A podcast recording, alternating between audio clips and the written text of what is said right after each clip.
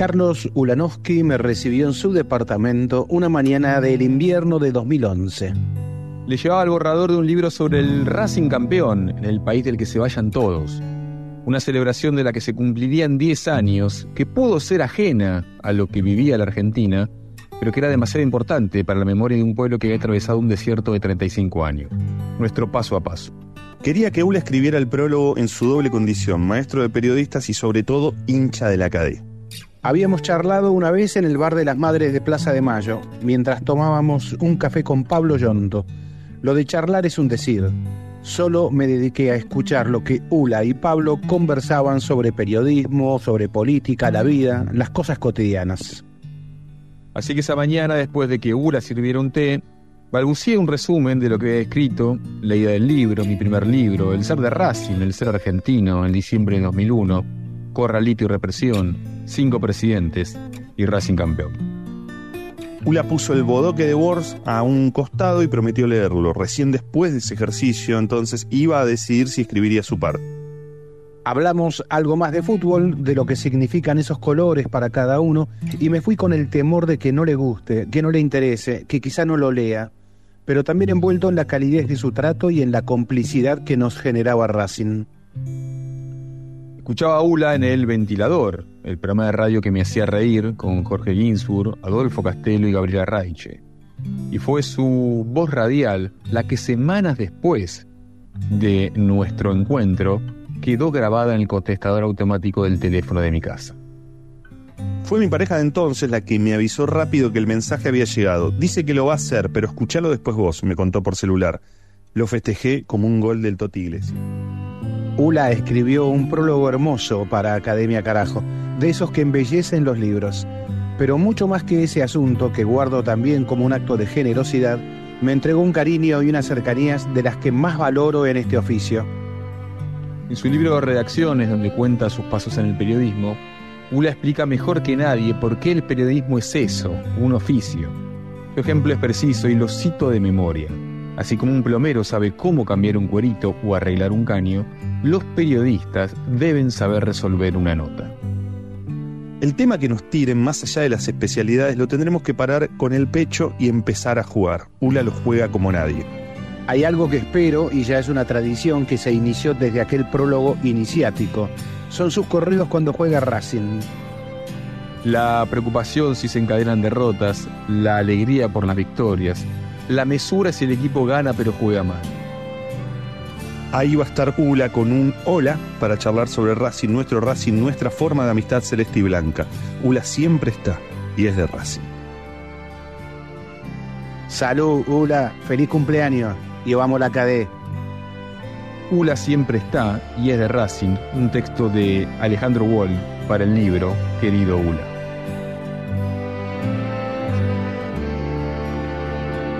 Era por abajo. Historias del deporte en el deporte.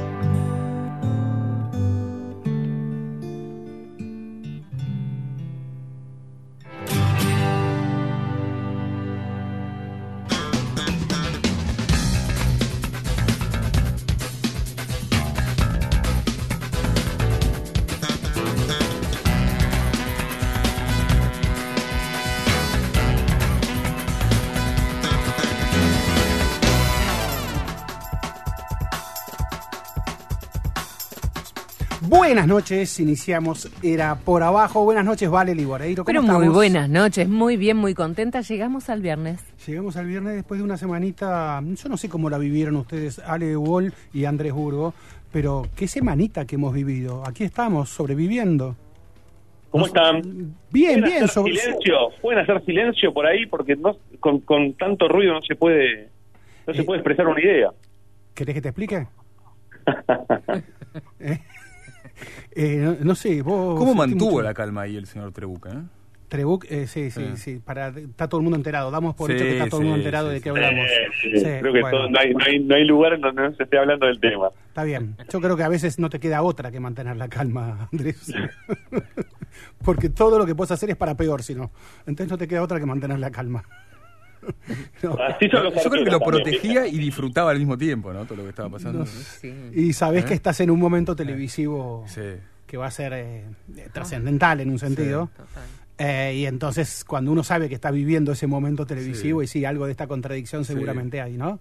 Está la contra... bueno, no sé, algunos lo viven como contradicción, otros no. Si sos periodista las 24 horas del día, tal vez lo vivís como tú éxtasis más absoluto de la Lo vida. quería proteger. si sos claro, una persona también decís, Sí. che, esto no está bueno, eh, ¿qué hacemos con esto? Este, no sé, este, ¿qué hacemos con esto? ¿Se Era, escuchó ¿no? el sonido del mate? ¿Se escuchó? ¿Te molestó el sonido? mate. Está tomando mate, Burgo. Está muy bien, está muy bien. ¿Sí?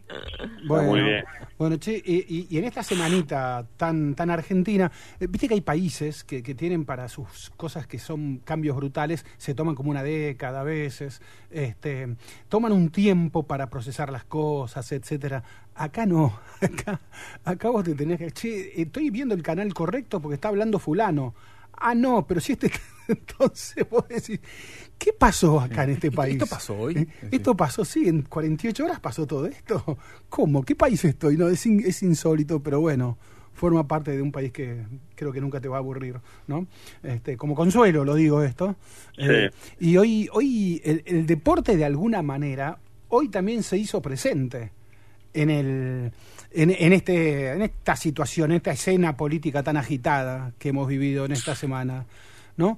Porque por un lado ya se estaba haciendo presente, porque bueno, si Massa terminó primero en, en la, en la elección, eh, Massa es un nombre eh, poderoso dentro del fútbol. Es un hombre que conoce el fútbol hace 20 años. Él eh, nunca fue presidente de Tigre, pese a lo que erróneamente se, se cree, pero siempre estuvo alrededor de este, la dirigencia o sobre la dirigencia. Es una persona con bueno históricos vínculos con eh, el, ya fallecido padre del, del del actual presidente de River, que tiene relación este, eh, cotidiana y diaria y de amistad con el presidente de River, que toma mates también con Juan Román Riquelme que los dirigentes del fútbol argentino conocen mucho y agradecen también este, bueno, su, su candidatura y eh, podemos eh, llamar su favoritismo o al menos su triunfo en la primera vuelta, teniendo en cuenta que es alguien que, eh, a diferencia de Milei, está en contra de las sociedades anónimas. Sí, en este mismo programa entrevistamos hace dos viernes, creo, a Tofoni, al empresario, del, al CEO de Word Eleven, donde, a ver, estaba en, en esta armado de Miley deportivo eh, con el tema del proyecto de las sociedades anónimas y eh, esto es un hombre que está en una demanda judicial con la AFA. Entonces había todo un escenario, el de Milei, que era más, más complicado para la, para la AFA, aun cuando creo recordar, a ver, ¿cuándo jugaron Barracas Tigre un partido decisivo del En ascenso? el 2021 fue Y eso. fue caliente ese partido. Ese ¿eh? partido fue el que el partido en el que Massa le ganó a Chiquitapia. ¿A qué me refiero? Se jugó en la cancha de Banfield. Eh, hubo un intento para que Chiquitapia, eh, perdón, para que la tribuna, eh, la hinchada de Tigre pasara a la tribuna de enfrente. ¿Por qué? Porque Chiquitapia iba a estar en los palcos. Massa se puso firme y se la ganó esa a Chiquitapia, presidente de la AFA, y la hinchada de Tigre fue en la platea donde estaban los palcos y se la pasaron insultándolo a Chiquitapia todo el tiempo. Gana Cancha Tigre, de Banfield. cancha de Banfield, gana eh, Tigre 1 a 0, asciende.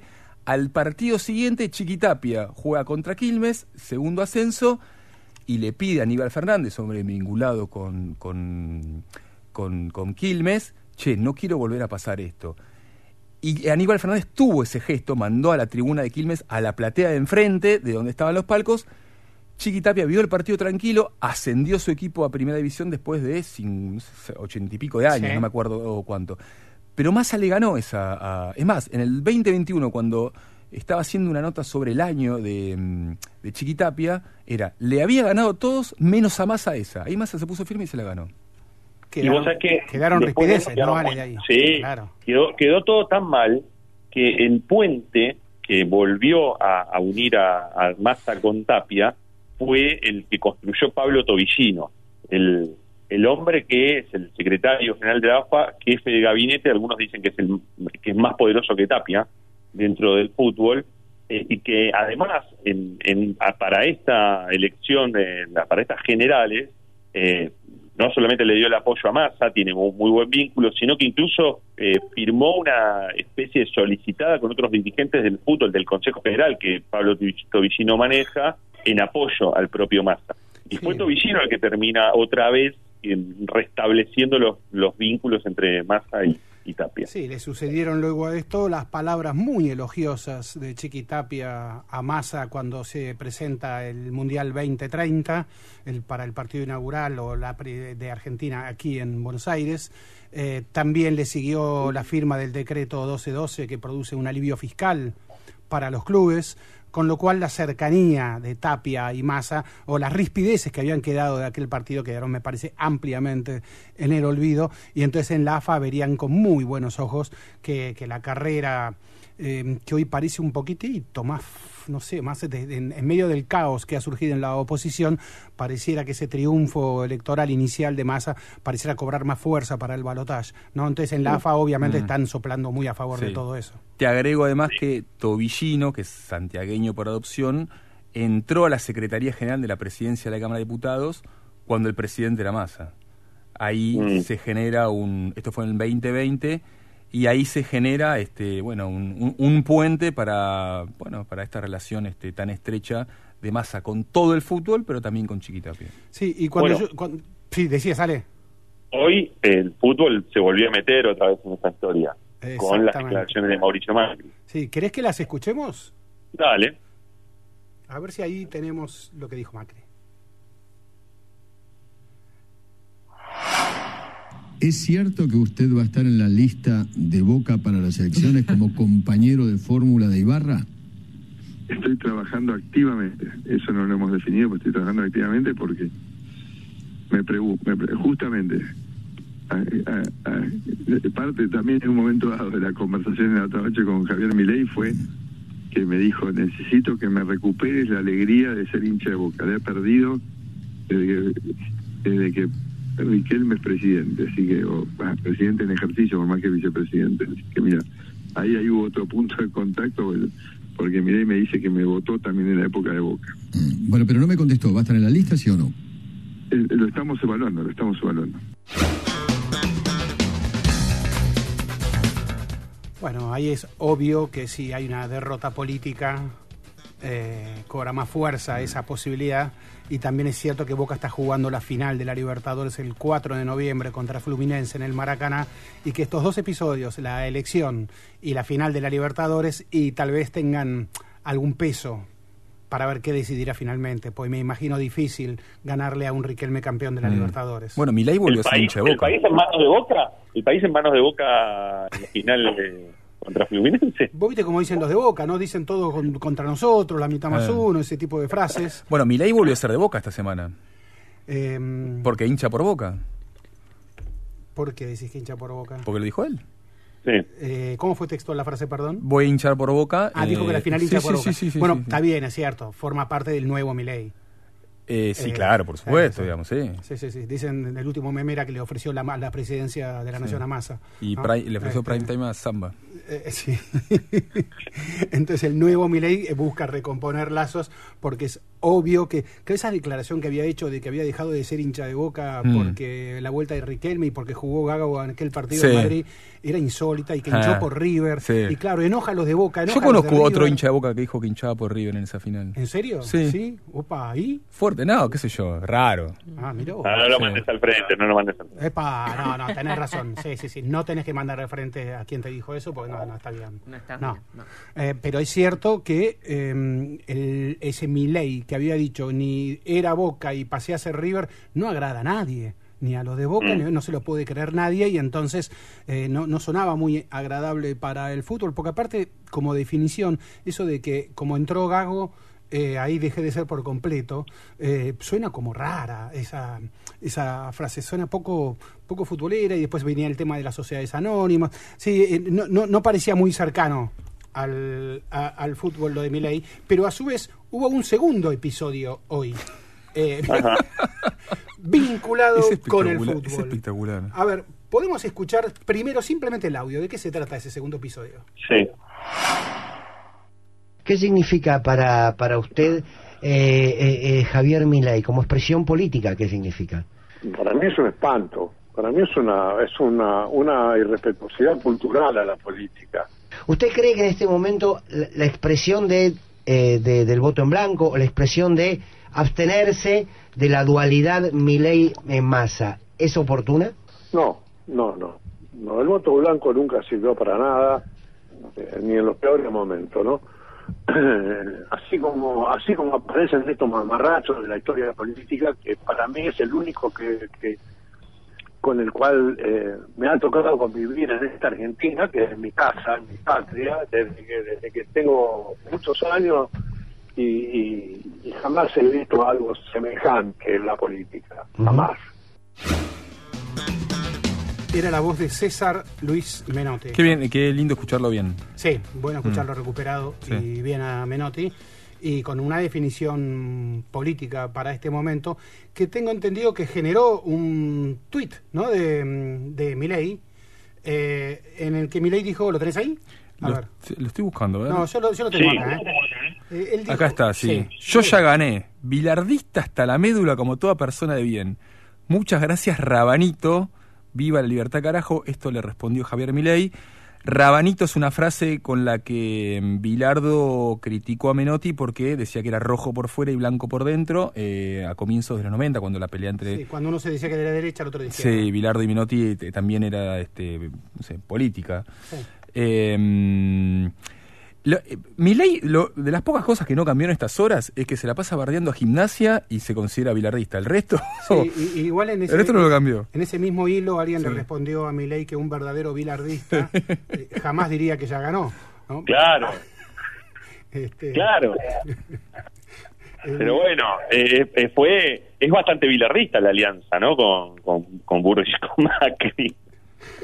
Sí, lo que pasa es que es cierto que del segundo nadie se acuerda, decía Bilardo. Claro. Sí. Es cierto que todavía falta para, para la decisión final. Bilardo que quiso ser presidente fundó un partido político, uno, que era de mm, bastante derecha. ¿eh? Ajá, Después podemos re- recordar esa historia. Era un partido político Sí. de derecha. sí. Bueno, Bilardo era conservador. Él creo que se definía algo así como un peronista de Mm. Perón. Creo que decía peronista de Perón, decía él, ¿no? Sí. Eh, entonces. eh, Del primer Perón. Sí, del primer Perón. Sí. Y a la vez y a la vez eh, eh, tenía, si querés, como característica similar a la, a la- la aparición de Milley, la idea de eh, el outsider, el que viene por fuera de la política, el que iba a terminar con este, los privilegios de los políticos. Era ese discurso también en una Argentina en crisis. Claro. Sí, sí, sí, sí, pero fue una, un amago de candidatura, pues ni siquiera se concretó, Sí. que, ca- que cayó rápido, duró muy sí, poco. vos sabés que la lanzó el 1 de enero a, la, a las 0 horas, o el 31 de diciembre a las 12 de la noche, a las 24, en una confitería acá del centro. Dijo, pero Carlos le decían, ¿quién va a ir ahí este, a esa hora? Todos, todos los canales, si, que- si no hay nada a esa hora. Y fueron todos los canales. No les sirvió de mucho, pero bueno, formaba parte de su Creo que personalidad. habrán puteado a los periodistas lo de que le dijeron, che, tenés que cubrir a Bilardo un, un lanzamiento que vos sabías que iba a durar nada, que era Sí. ridículo todo, y te perdés el fin de año con, tu- con tus Mm. afectos. En fin.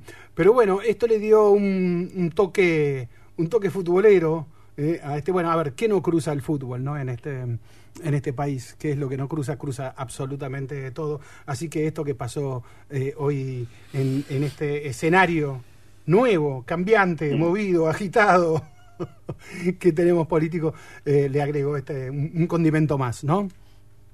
Sí, y, y arrancamos con un texto eh, sobre Carlitos Dulanowski, que el lunes cumplió 80 años, y que, y, y- hilvanando un poco esto que estamos hablando, presentaron ese libro, ahora vamos a contar un poco, digo, quizás, quizás hasta lo pueda llegar a contar él, eh, sobre ese querido ULA, eh, y estuvo León Gil con la presentación en la Biblioteca Nacional, eh, y fue un gran momento, un hermosísimo momento con, con, este, con muchísimos amigos de ULA, con otros periodistas, con gente eh, como Sasturain, como Dolina, eh, bueno, fue la verdad que hermoso, y estaba León Gieco, y, y- y ellos tienen una gran relación, y, y ULA eh, terminó la presentación de León Gieco diciendo, sos el único León, ¿no? Este, un, un poco este, en, en- en esta misma tónica. Estimados, les propongo eh, un primer corte y luego volvemos. Era por abajo. El programa deportivo de los viernes en la 1110. Existe más de una manera de dar vida. 6.000 argentinos esperan. 40 millones. Podemos ayudarlos. Todos podemos dar vida. Comunicate al 0800-555-4628 www.incucay.gov.ar. Es un mensaje del Ministerio de Salud, Presidencia de la Nación. Nací en la ciudad autónoma de Buenos Aires, lo que entonces era la capital federal. Nací en Goiânia, cerca de Capital Federal de Brasil. Mis padres, María Teresa y Luis Pablo, nacieron en Buenos Aires. Mi mamá y mi papá eran de Goiás. Mis abuelos paternos nacieron en el norte de Italia. La nona en Torino y el nono en Arona, en el lago Maggiore. Una de mis abuelas era de Río de Janeiro. Mis abuelos maternos, en cambio, nacieron en el Líbano, en Becassín, un pueblo no lejano a Beirut. Mi familia era de Portugal y de España. Soy Federico Poli. Soy Cristina Veiga. Y estoy en la 1110. Y estoy en la 1110, la radio de Buenos Aires. Buenos Aires está hecha de ciudades, está hecha de regiones, está hecha de países. La 1110 la radio pública de la ciudad de Buenos Aires.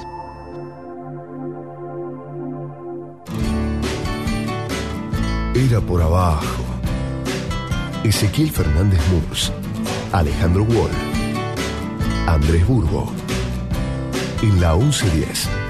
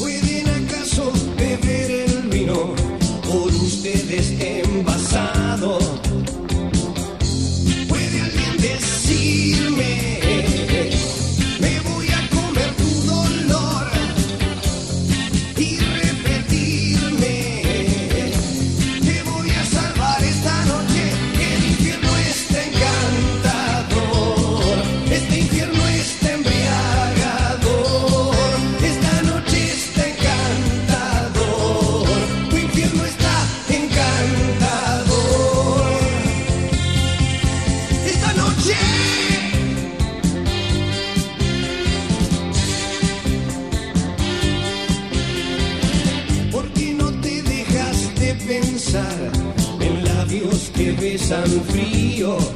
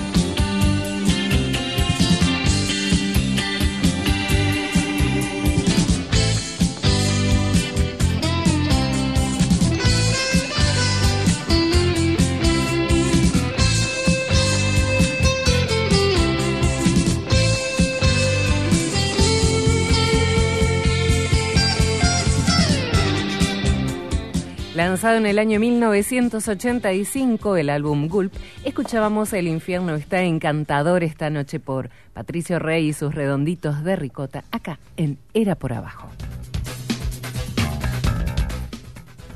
Retomamos, era por abajo. Y si habíamos dicho hace unos minutos que, que, bueno, vivimos una semana de un escenario político intenso, agitado y todo muy argentino.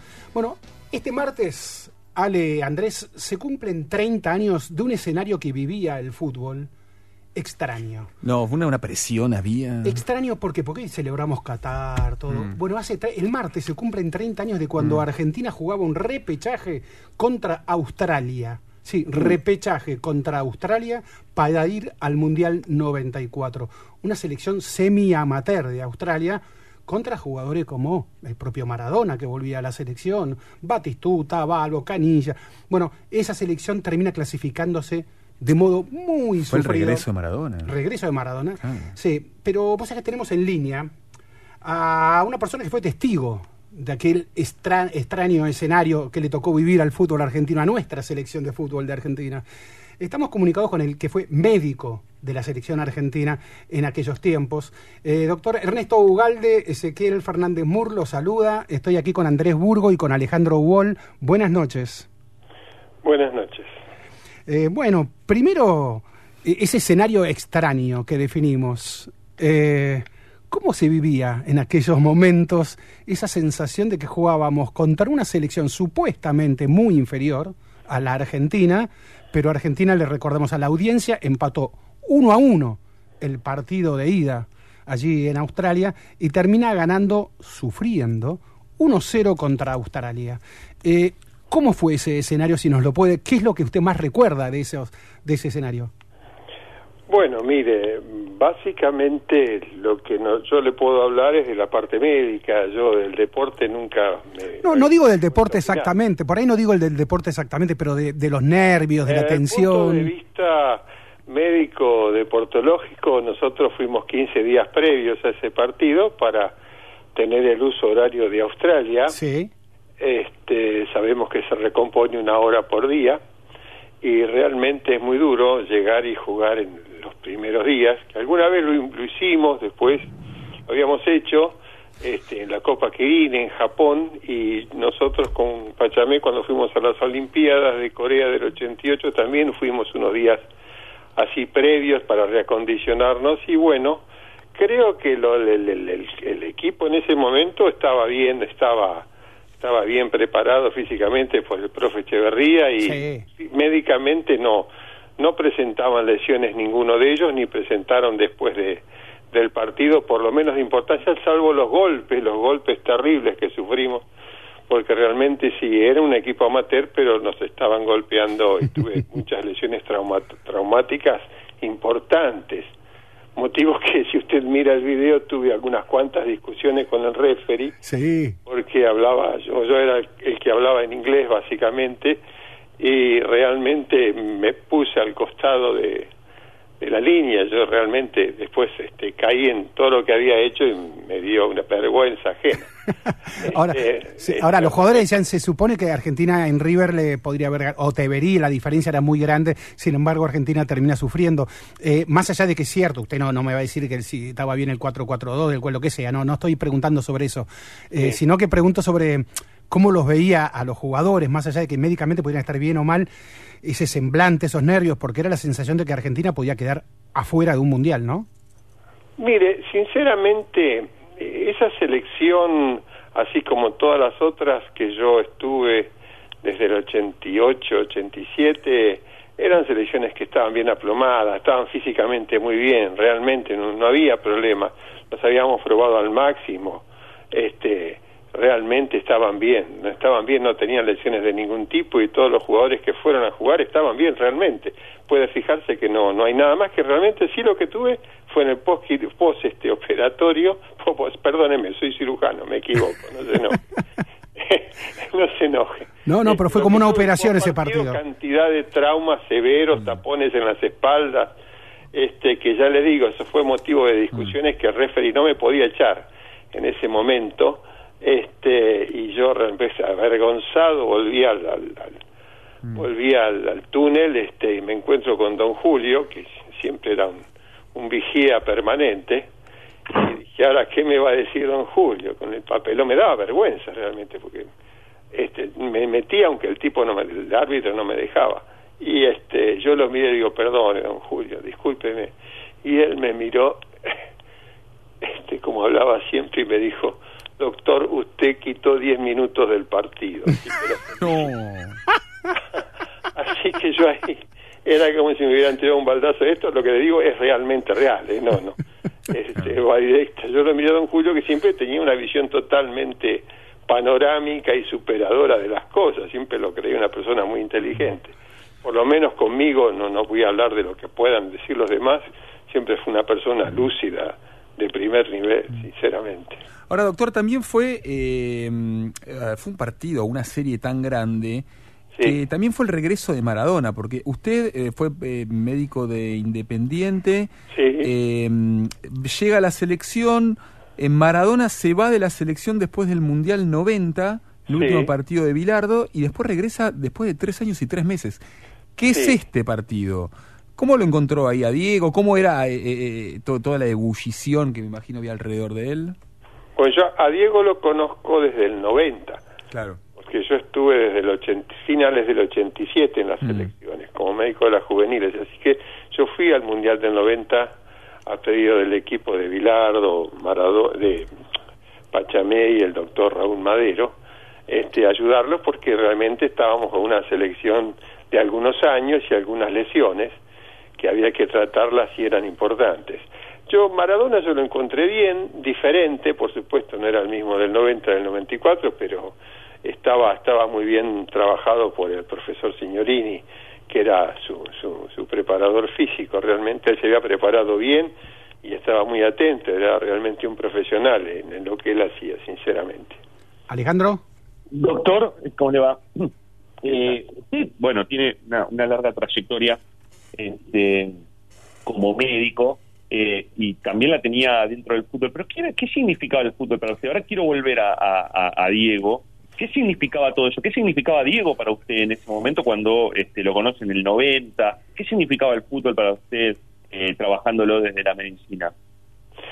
Bueno, no, no, yo lo manejé eh, realmente el doctor Raúl Madero, que desgraciadamente ya no está con nosotros, me dio unas pautas realmente importantes. Yo no era un hombre de- del deporte, del fútbol en particular, realmente no, es algo que a mí me ha llamado la atención y él fue el que este, me, me fue adentrando en el tema. Y eh, a lo suyo eh, preferiría yo lo encontré una persona impo- eh, muy ocupada de lo suyo, muy particular, había que saber cómo dirigirse a él, este era muy muy muy rápido, una persona que todos no tengo por qué decirlo, era una persona que había que saberlo llevar, este pero sabiéndolo llevar no teníamos ningún inconveniente, tanto en el 90 como el reingreso ya fue diferente, ya era otra persona con otros condicionamientos y con otro pasado.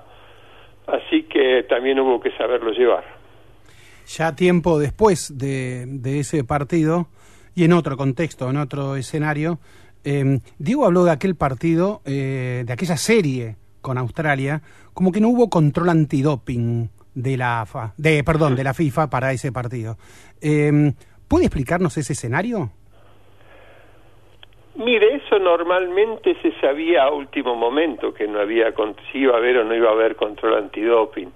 Eso no lo manejábamos nosotros como médicos ni como equipo de la selección desde ningún punto de vista, lo decidía la FIFA. Y eh, eh, en aquella época había muy, no no creo que en Australia sucediera, pero sí en algunos países de Latinoamérica no había muchas posibilidades de hacer control antidoping. Este, pero sí en Australia lo había, yo no sé por qué no lo hicieron, tampoco sé por qué lo hacían en Argentina. Eh, realmente, normalmente siempre había, este, pero bueno, no lo hubo. Yo no, no, nosotros por lo general teníamos una regla de no, de no pasarnos de, no, no dar medicación que no correspondía, eh, este, desde, desde, desde ningún punto de vista. Así que lo tomábamos como que había siempre control antidoping, no, no, no era, no era que, que sabíamos o no sabíamos previamente y que podíamos dar o no dar. este, los partidos oficiales sabíamos que la posibilidad estaba y había que manejarse de la manera correcta. Mm. Eso era así. Eh, Ernesto, eh, muchos años después, en el 2011, eh, Maradona, en unos momentos de, su enojo con, con Grondona, habla del café veloz en esa serie, bueno, y, muchos jugadores de la selección salieron a cruzar a Maradona con lo que, bueno, digo, con, con lo que implica cruzar a Maradona. Perico Pérez dijo, está diciendo cualquier cosa, Coco Basile también. Vos sos una persona que, bueno, se fue del fútbol creo que en el 95, 96 y no, no suele dar entrevistas. Eh, Me fui en el 94. en el 94. ¿Cómo, cómo, ¿Cómo reaccionaste, bueno, en la intimidad este, ante esta frase de Maradona del café veloz? Bueno, no, yo realmente no.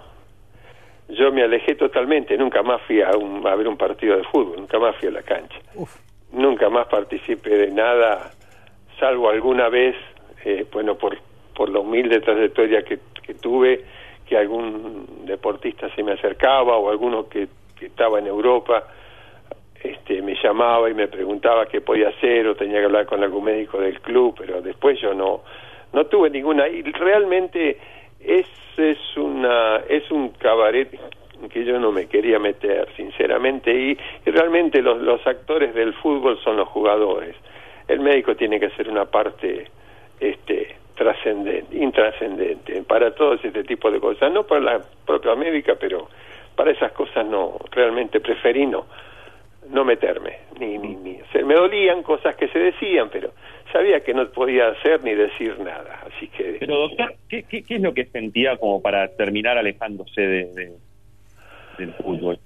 Y bueno, sentí, fue cosas complicadas, ¿no? Este, de- hay personalidad, me tocó una cosa fea, y esa cosa fea realmente afectó a mi familia, mi, yo tengo dos hijos adorables, una esposa, un hogar, este, y todo ese terrible tumulto fue muy agresivo para el- mi, mi familia. Eh, no la pasamos bien ninguno, ni, ni ninguno de mis dos hijos, ni mi esposa, ni mi madre en aquel momento que vivía.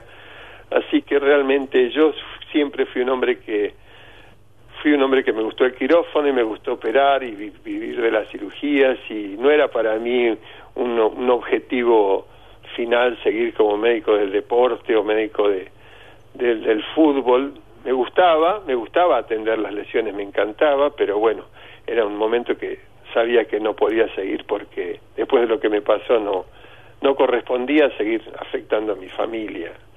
Yo siempre ponderé en primera instancia a mis dos hijos y a mi esposa. Es que si el, si el fútbol es un escenario difícil para quien elige el bajo perfil, eh, Maradona es un escenario más difícil todavía que, que el fútbol todo, ¿no? Eh, eh, ¿Y esa fue su decisión de no volver más a una cancha Sí. por, e- por esto?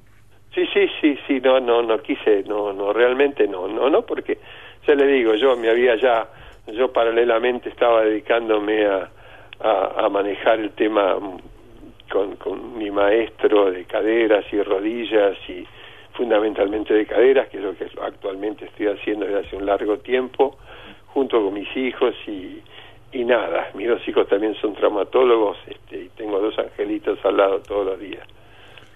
Ernesto, Ahora, ¿cómo- cómo- me- dale, dale. Me gustaría poner en contexto lo que está contando el doctor Ugalde.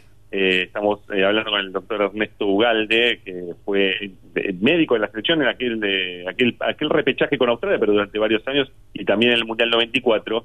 Y creo y entiendo que eh, lo que fue el doping de, de Diego en, en Estados Unidos en 94, de algún modo usted sintió o algo pasó que se lo querían endilgar a usted. Sí. Este sería el contexto, digamos, ¿no? Sí, sí, sí, sí, realmente eh, tuve que ser realmente muy fuerte para manejar esa situación. Quizás hubo cosas que me equivoqué, es verdad, este, en algunas frases o algo que habré dicho, no los no las recuerdo en este momento, hace tanto tiempo y ya realmente no no no no no me acuerdo cuántas cosas habré dicho. Quizás en algo me equivoqué, alguna expresión mm, quizás hasta no no muy agradable con el señor Maradona, este y él también me la respondió y así siguió así que pero realmente yo no lo mío no no no era pasar por esas cosas así que estaba bastante solo en ese momento en muchas cosas. Así que decidí que no no correspondía que siguiera Ernesto, eh, vos te fuiste de un lugar al que, bueno, digo, millones de argentinos y miles de colegas le- le- le- les gustaría estar, que es este al frente de, una selección argentina. Este, más allá que también dijiste, eh, eh, dijiste estuviste, digamos, en, en cuerpos médicos de, de- de clubes grandes. Eh, ¿Cómo fue tu experiencia del, del Mundial 94? A ver, estamos, eh, eh, el origen de la llamada es obviamente por los 30 años del partido Argentina-Australia. Ese partido era clasificatorio para el Mundial. Y en el Mundial lo que se suponía que era una fiesta, y era una fiesta, después de los dos primeros partidos de Argentina, termina con escenas este, lacrimógenas de mucho dolor para el país, y me imagino para vos también, porque de repente te explota una bomba de la que no tenías nada que ver, que era el doping de Maradona. ¿Qué recordás de aquellos días? Ah, feos, feos. Feos porque iba caminando por la ciudad de Buenos Aires y me gritaban de los colectivos. que fue feo, la verdad es que fue feo. Eso también fue uno de los factores decisivos que yo digo, que tengo que hacer en esto. O sea, no pertenezco a esta farándula, ni me interesó nunca pertenecer, así que bueno, yo... No, no lo dije farándula en forma despectiva, ¿eh? no lo tomen a mal. Sí, sí, sí. sí. No, no pertenezco, yo la verdad que les dije siempre, cuando algún paciente me pregunta, le dije, soy un hombre de quirófano, quisiera seguir estando en, en mi vida operando y, y realmente es lo que sí me apasiona. Eh, Es que, es que por, por farándula uno eh, eh, entiendo también que estamos allí los medios y no lo digo eh, No, co- no. lo digo no no que yo digo los medios yo lo, a ver lo digo yo entonces este, los medios eh, de alguna manera alimentamos esa esa farándula y claro entre lo que es la figura de Maradona eh, todopoderosa para el periodismo obviamente y lo que es la figura del doctor Ugalde eh, hay una desequilibrio importante en el, trata- en el tratamiento informativo. un abismo, un abismo. Así que no, no, realmente no. Este, y escuché declaraciones de algunos de los cuerpos técnicos y de gentes. Realmente eh, preferiría no agregar nada. Ninguna de ellas es correcta en su 100%. Tienen pedazos y realmente hay que dejarlo así porque ya pasó mucho tiempo.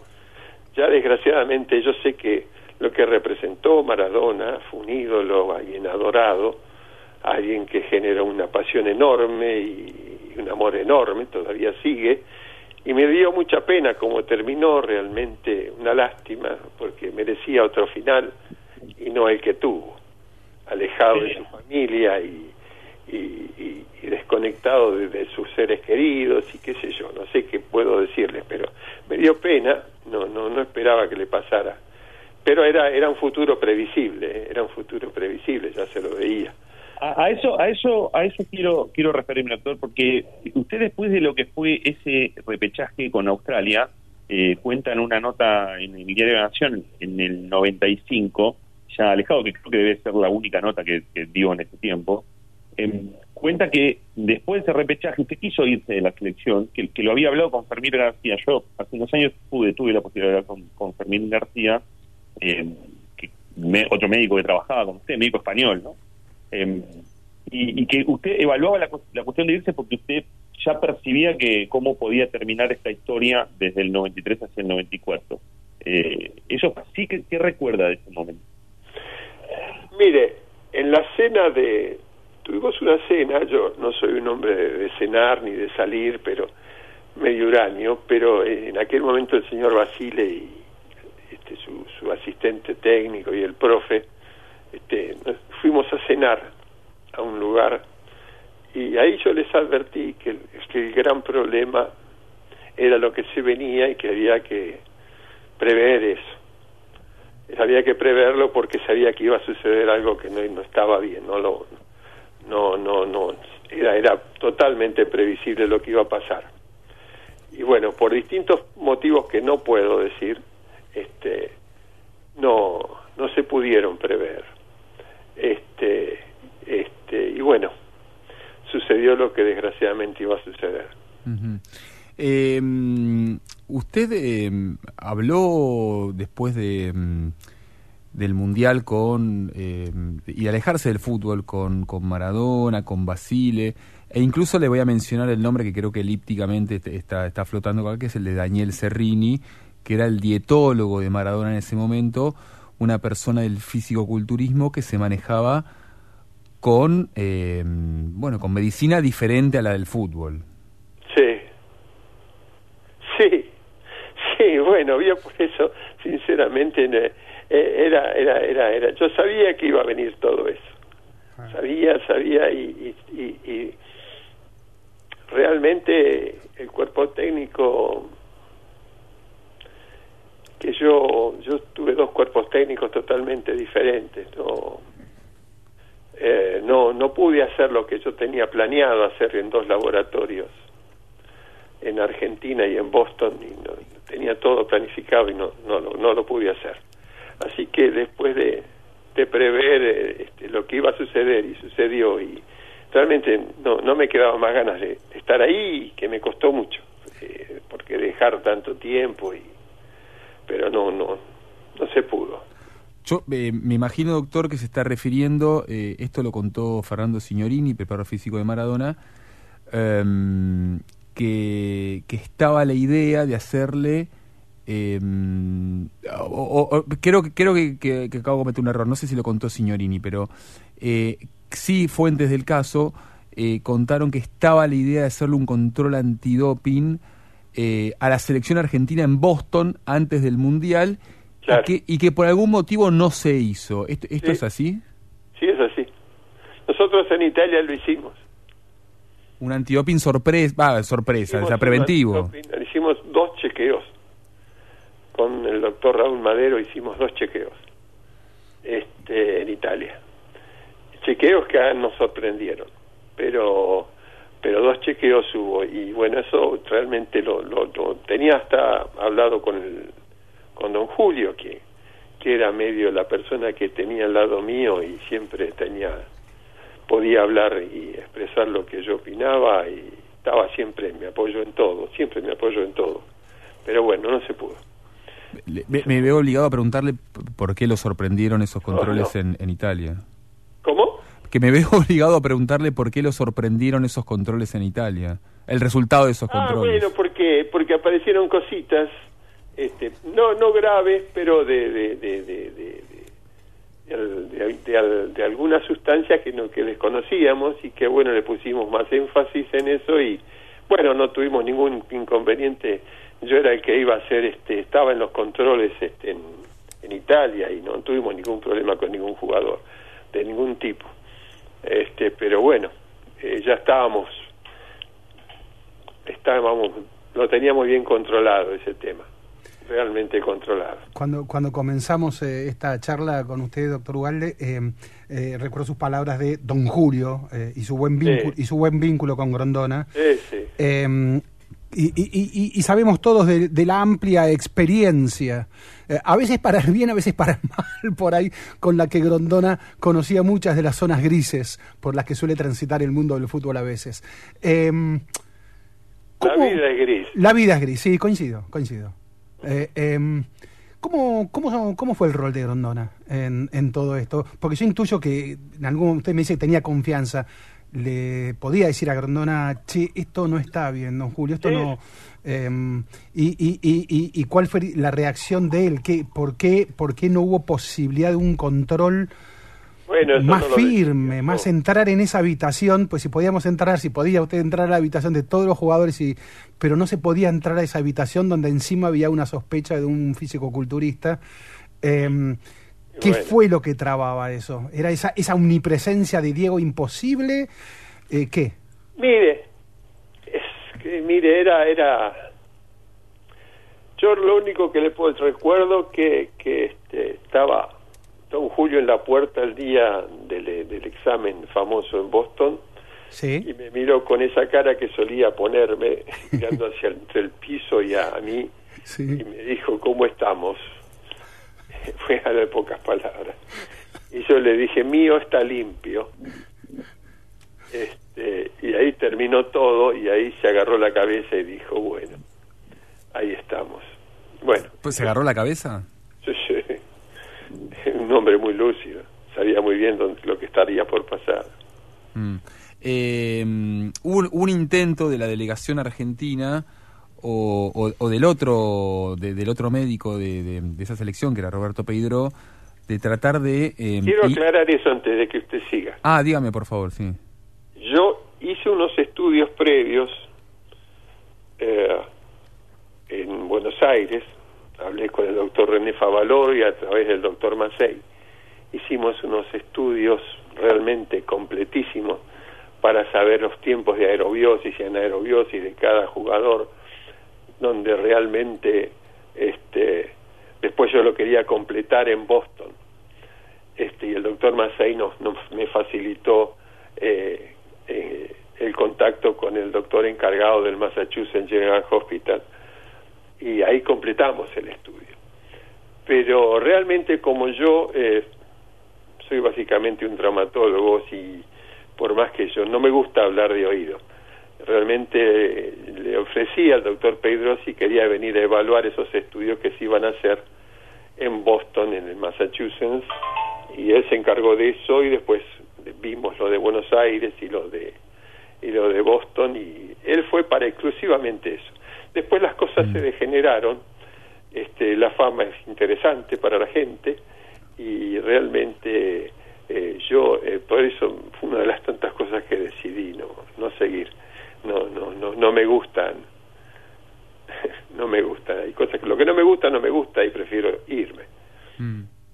Le- Pues no se enojan, pero tiene muchas preguntas más, muchachos. ¿Cómo, cómo? Y tiene muchas preguntas más, díganme. No, mire, mire, doctor. apro- No, eh, Ale, disculpame un segundo. Doctor, en dos minutos tenemos las noticias. Y la verdad que a nosotros nos interesa porque el recorrido de una persona que se aleja del escenario del fútbol lo cuenta. Es muy interesante, Es muy interesante porque lo cuenta. Sale de los vicios y de las cosas que de, de un cierto cassette que se puede hablar de modo un poco más eh, con, con- con más sinceridad y con más eh, con un escenario más completo que por lo menos Sí, a con la nosotros- distancia, Sí. sí. Entonces, si a usted le, le cierra, nosotros querríamos ahora, eh, eh, le voy a hacer Ale, una muy breve pre- pregunta para una muy breve respuesta, porque tenemos las noticias. ¿Puede ser y usted nos espera un- dos minutos nada más? Bueno. Muy, muy amable, Ale. No, no, no, eh, vamos a las noticias y después nos interpelamos. Bueno, vamos primero a las noticias. Son tres minutos nomás. eh. ¿Puede ser, doctor? Bueno, Muy amable, el doctor Ernesto Ugalde, y estamos recordando aquellos tiempos de la selección argentina. Repechaje 93 contra Australia, el martes se cumplen 30 años de aquel momento, y luego vino el Mundial 94, aquel Mundial de me cortaron las piernas. Era por abajo. Historias y leyendas del deporte en la 1110. Descarga la nueva versión de la aplicación Vea Medios y escucha la 1110 con la mejor calidad desde tu celular, iPad o tablet. Para no perderte un segundo de todo lo que la radio de la ciudad tiene para ofrecerte, Vea Medios, la aplicación que te acerca a los medios públicos de Buenos Aires, estés donde estés.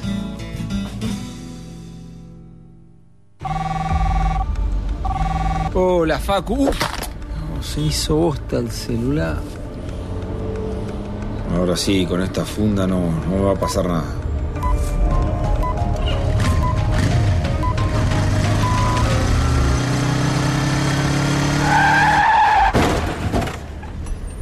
Uy, qué palo, y encima sin casco. Se preocupó tanto por el celular y no por su cabeza. El último año, más de 1.500 motociclistas, en su mayoría jóvenes, murieron por no usar casco. Vos, que tenés cerebro, usalo.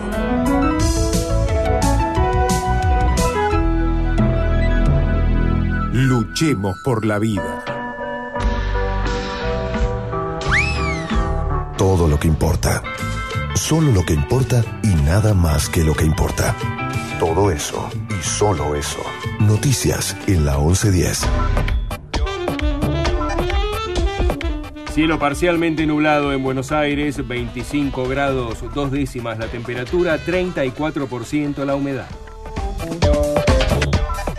La justicia rechazó la apelación de Cristina Kirchner por la causa Otesur Los Sauces. Los jueces de la Cámara de Casación Diego Barrueta Beña, Daniel Petrona y Javier Carbajo denegaron el recurso extraordinario de la vicepresidenta, su hijo Máximo y del empresario Lázaro Báez, entre otros, para evitar ser juzgados por la causa conocida como Otesur Los Sauces. Recordemos que el expediente investiga la presunta corrupción y lavado de activos a través de negocios hoteleros. La intención de la defensa era que la Corte Suprema de Justicia de la Nación revise el fallo que revocó el sobreseimiento de los acusados y ordenó que se haga el juicio oral. Ahora, las defensas preparan recurrir a la Corte mediante un recurso de queja. Cabe agregar que Casación también le rechazó un recurso a CFK para evitar ser juzgada por la causa en la que se investiga la firma del memorándum con Irán.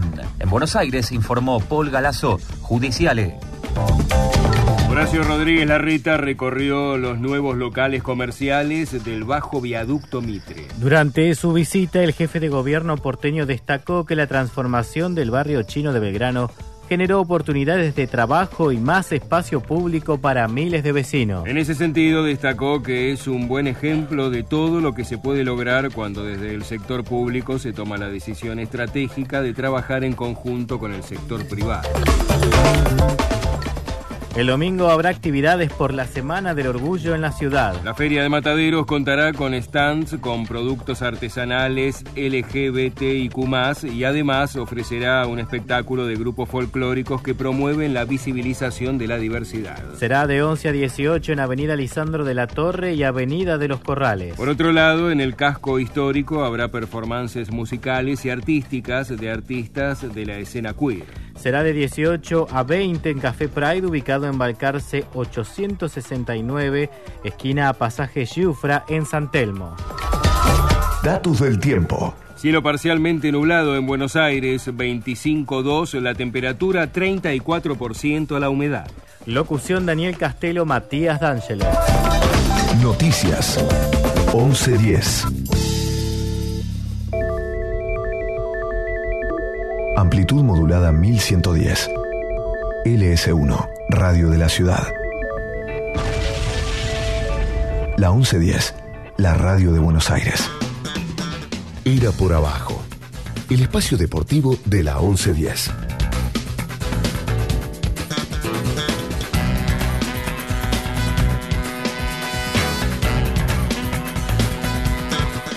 ...21.03 en Era por Abajo... Eh, los oyentes nos escriben, qué buena nota, dice Beto de Villa Urquiza.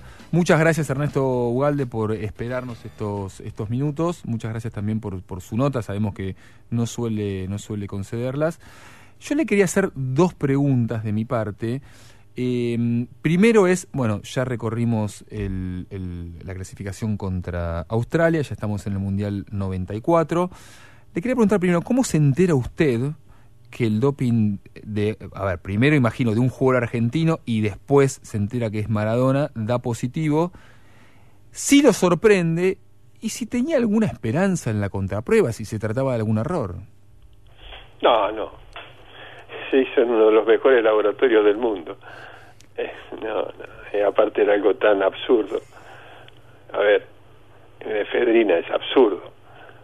Si usted me está hablando de otra cosa, bueno pero efedrina, recuerdo que nos pasó en, en Chile, en la Copa América de Chile, que hubo un jugador que se aplicó un, un descongestivo nasal, que lo descubrí sin darme, se lo aplicó per se, este, no jugó, es decir, es decir ahí, ahí o sea, se descubre efedrina, es efedrina, no tengo ninguna duda que usted puede hacer lo que usted quiera hacer, pero eso es positivo y es positivo.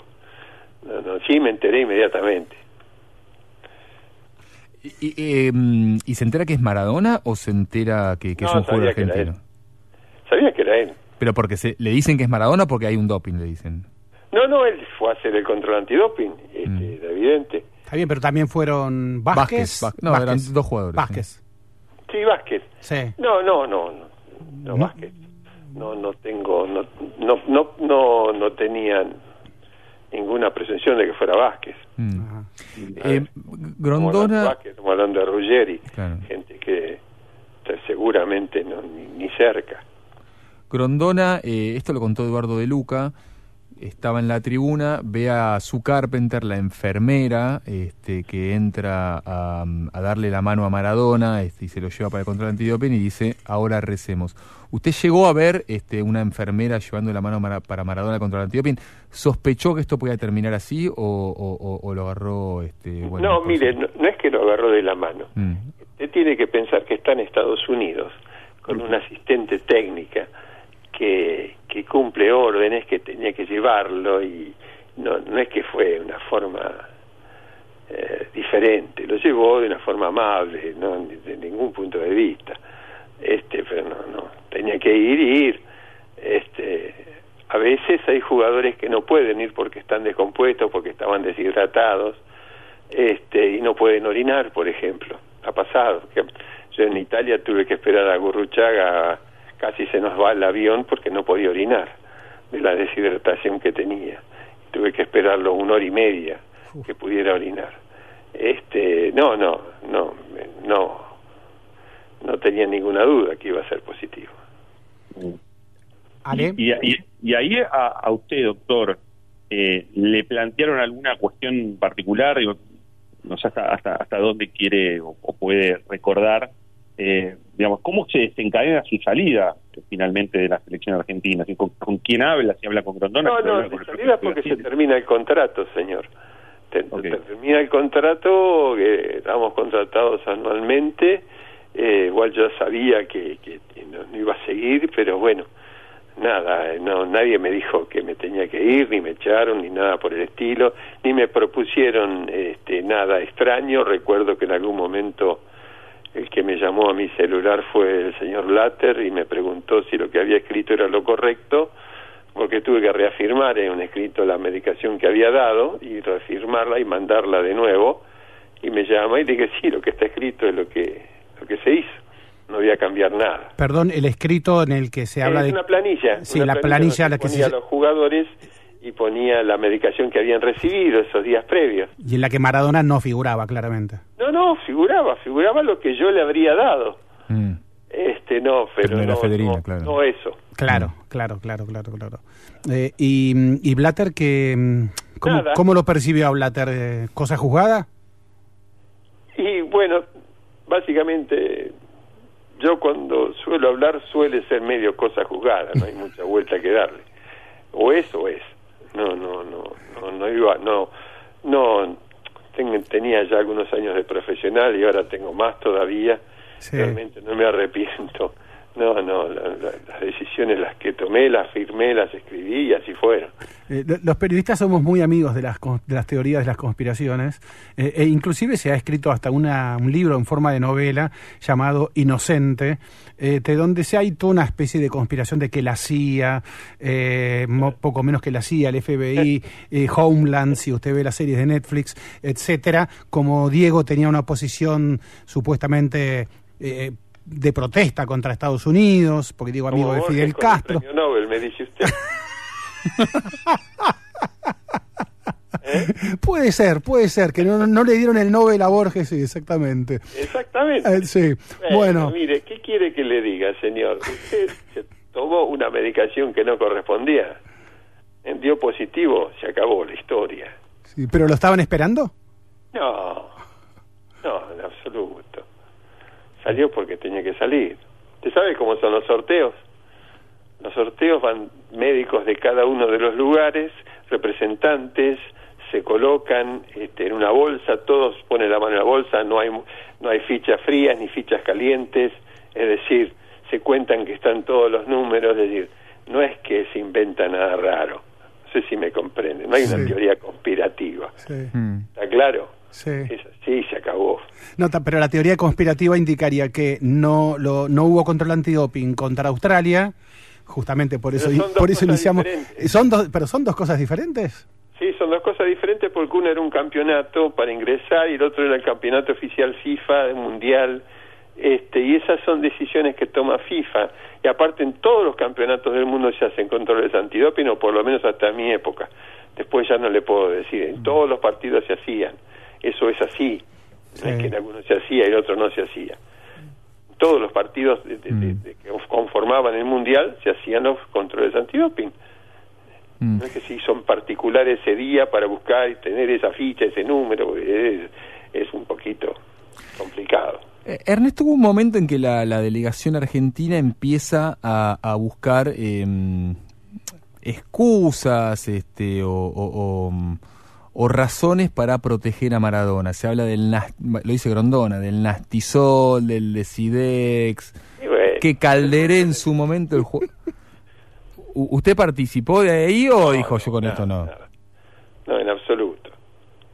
No, no, no, no, realmente no, no, no, nunca, nunca participé de, de ese de esa medicación. Sí, sí, se, se supuso que habría tomado algún antigripal, es lo que primeramente se dijo, que se, se- yo pregunté, pero después este fui al lugar y constaté lo que se había hecho, se, había- se habían equivocado de, de, de estimulante y hay algunos con efedrina y otros sin efedrina.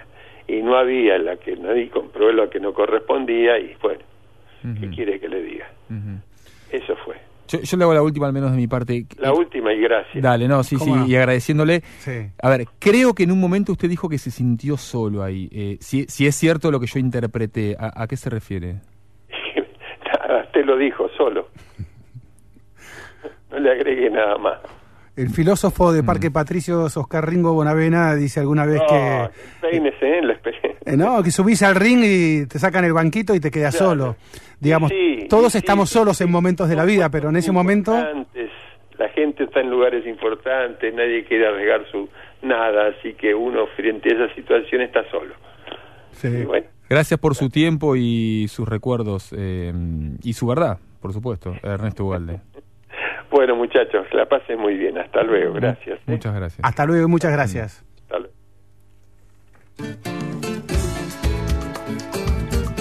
Ira por abajo. El espacio deportivo de la 1110.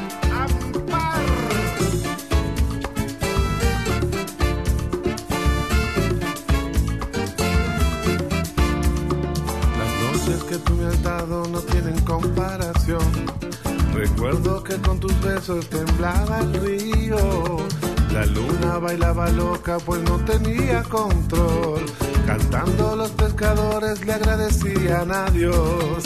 Las noches que tú me has dado no tienen comparación. Recuerdo que con tus besos temblaba el río. Mi cuerpo se acomodaba con la intención de bailar. Bailar hasta que amanezca sin pretender nada más. Gózalo, bailalo. Siente como se adueña de todo tu cuerpo río. Gózalo, bailalo.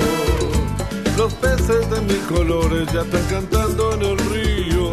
Yo solo voy a cantar, yo solo voy a gozar para que la luna baile.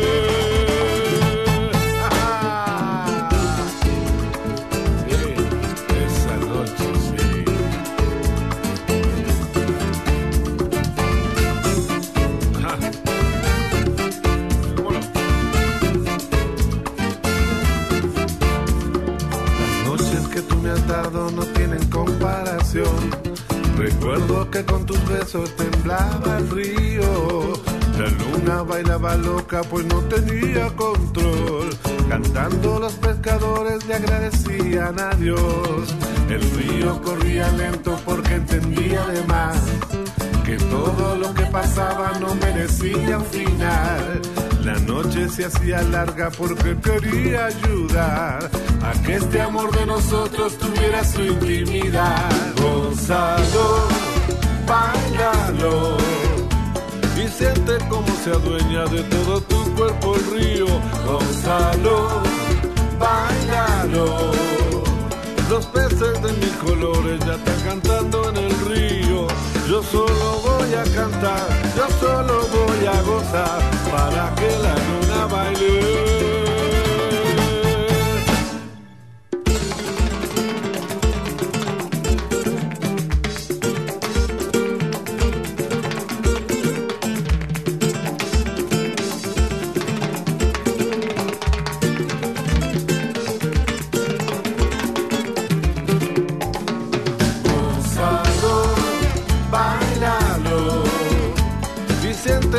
Se adueña de todo tu cuerpo el río. Gózalo, bailalo. Los peces de mil colores ya están cantando en el río.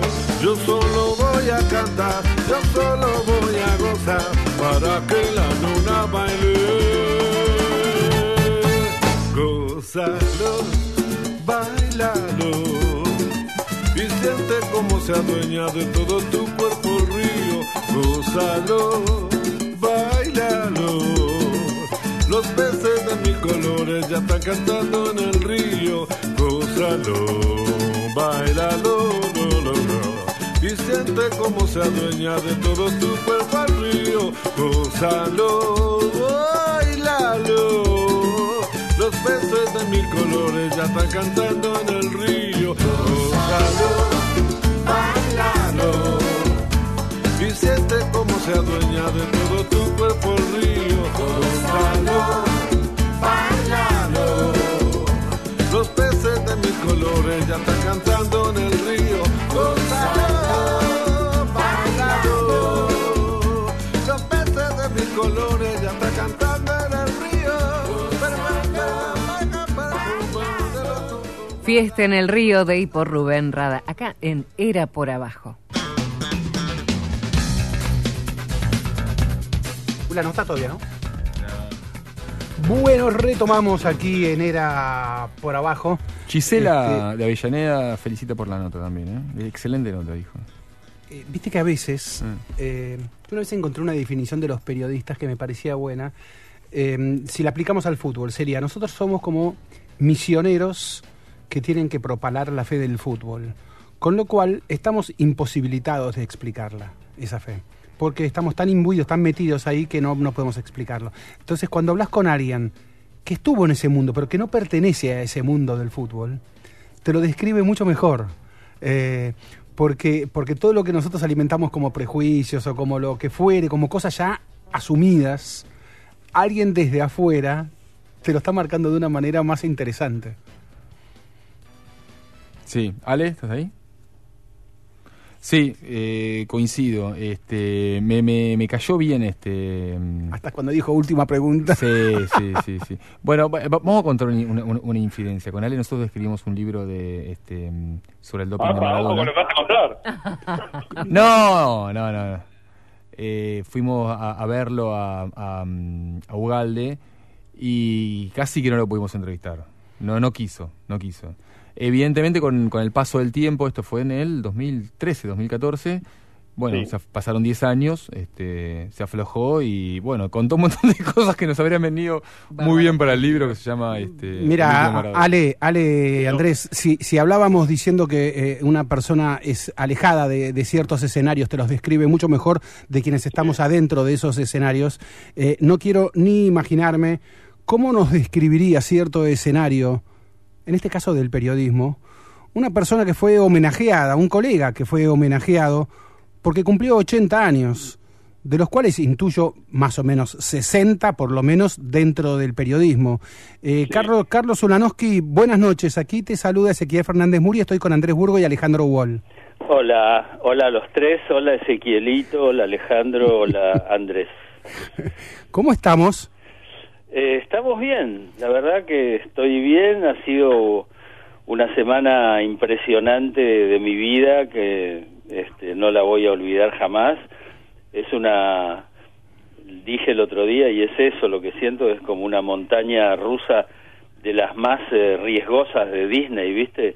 Este, y, pero es una montaña rusa de amor, de afecto, de, de buenas ondas, de, de, de miradas lindas y, y de abrazos, ¿no? De abrazos con gente que al gente que conozco mucho o gente que conozco menos, pero que bueno, digo, me parece, digo que, que lo de los 80 años es una excusa, pero también es un capricho de la estadística, ¿no? Un- una, un, claro, una decisión de la biología a la que uno no se puede oponer. ¿no? Igual la frase de años todos los años. Sí, igual la frase de cuando sea grande quiero ser como Bula, la habrás escuchado.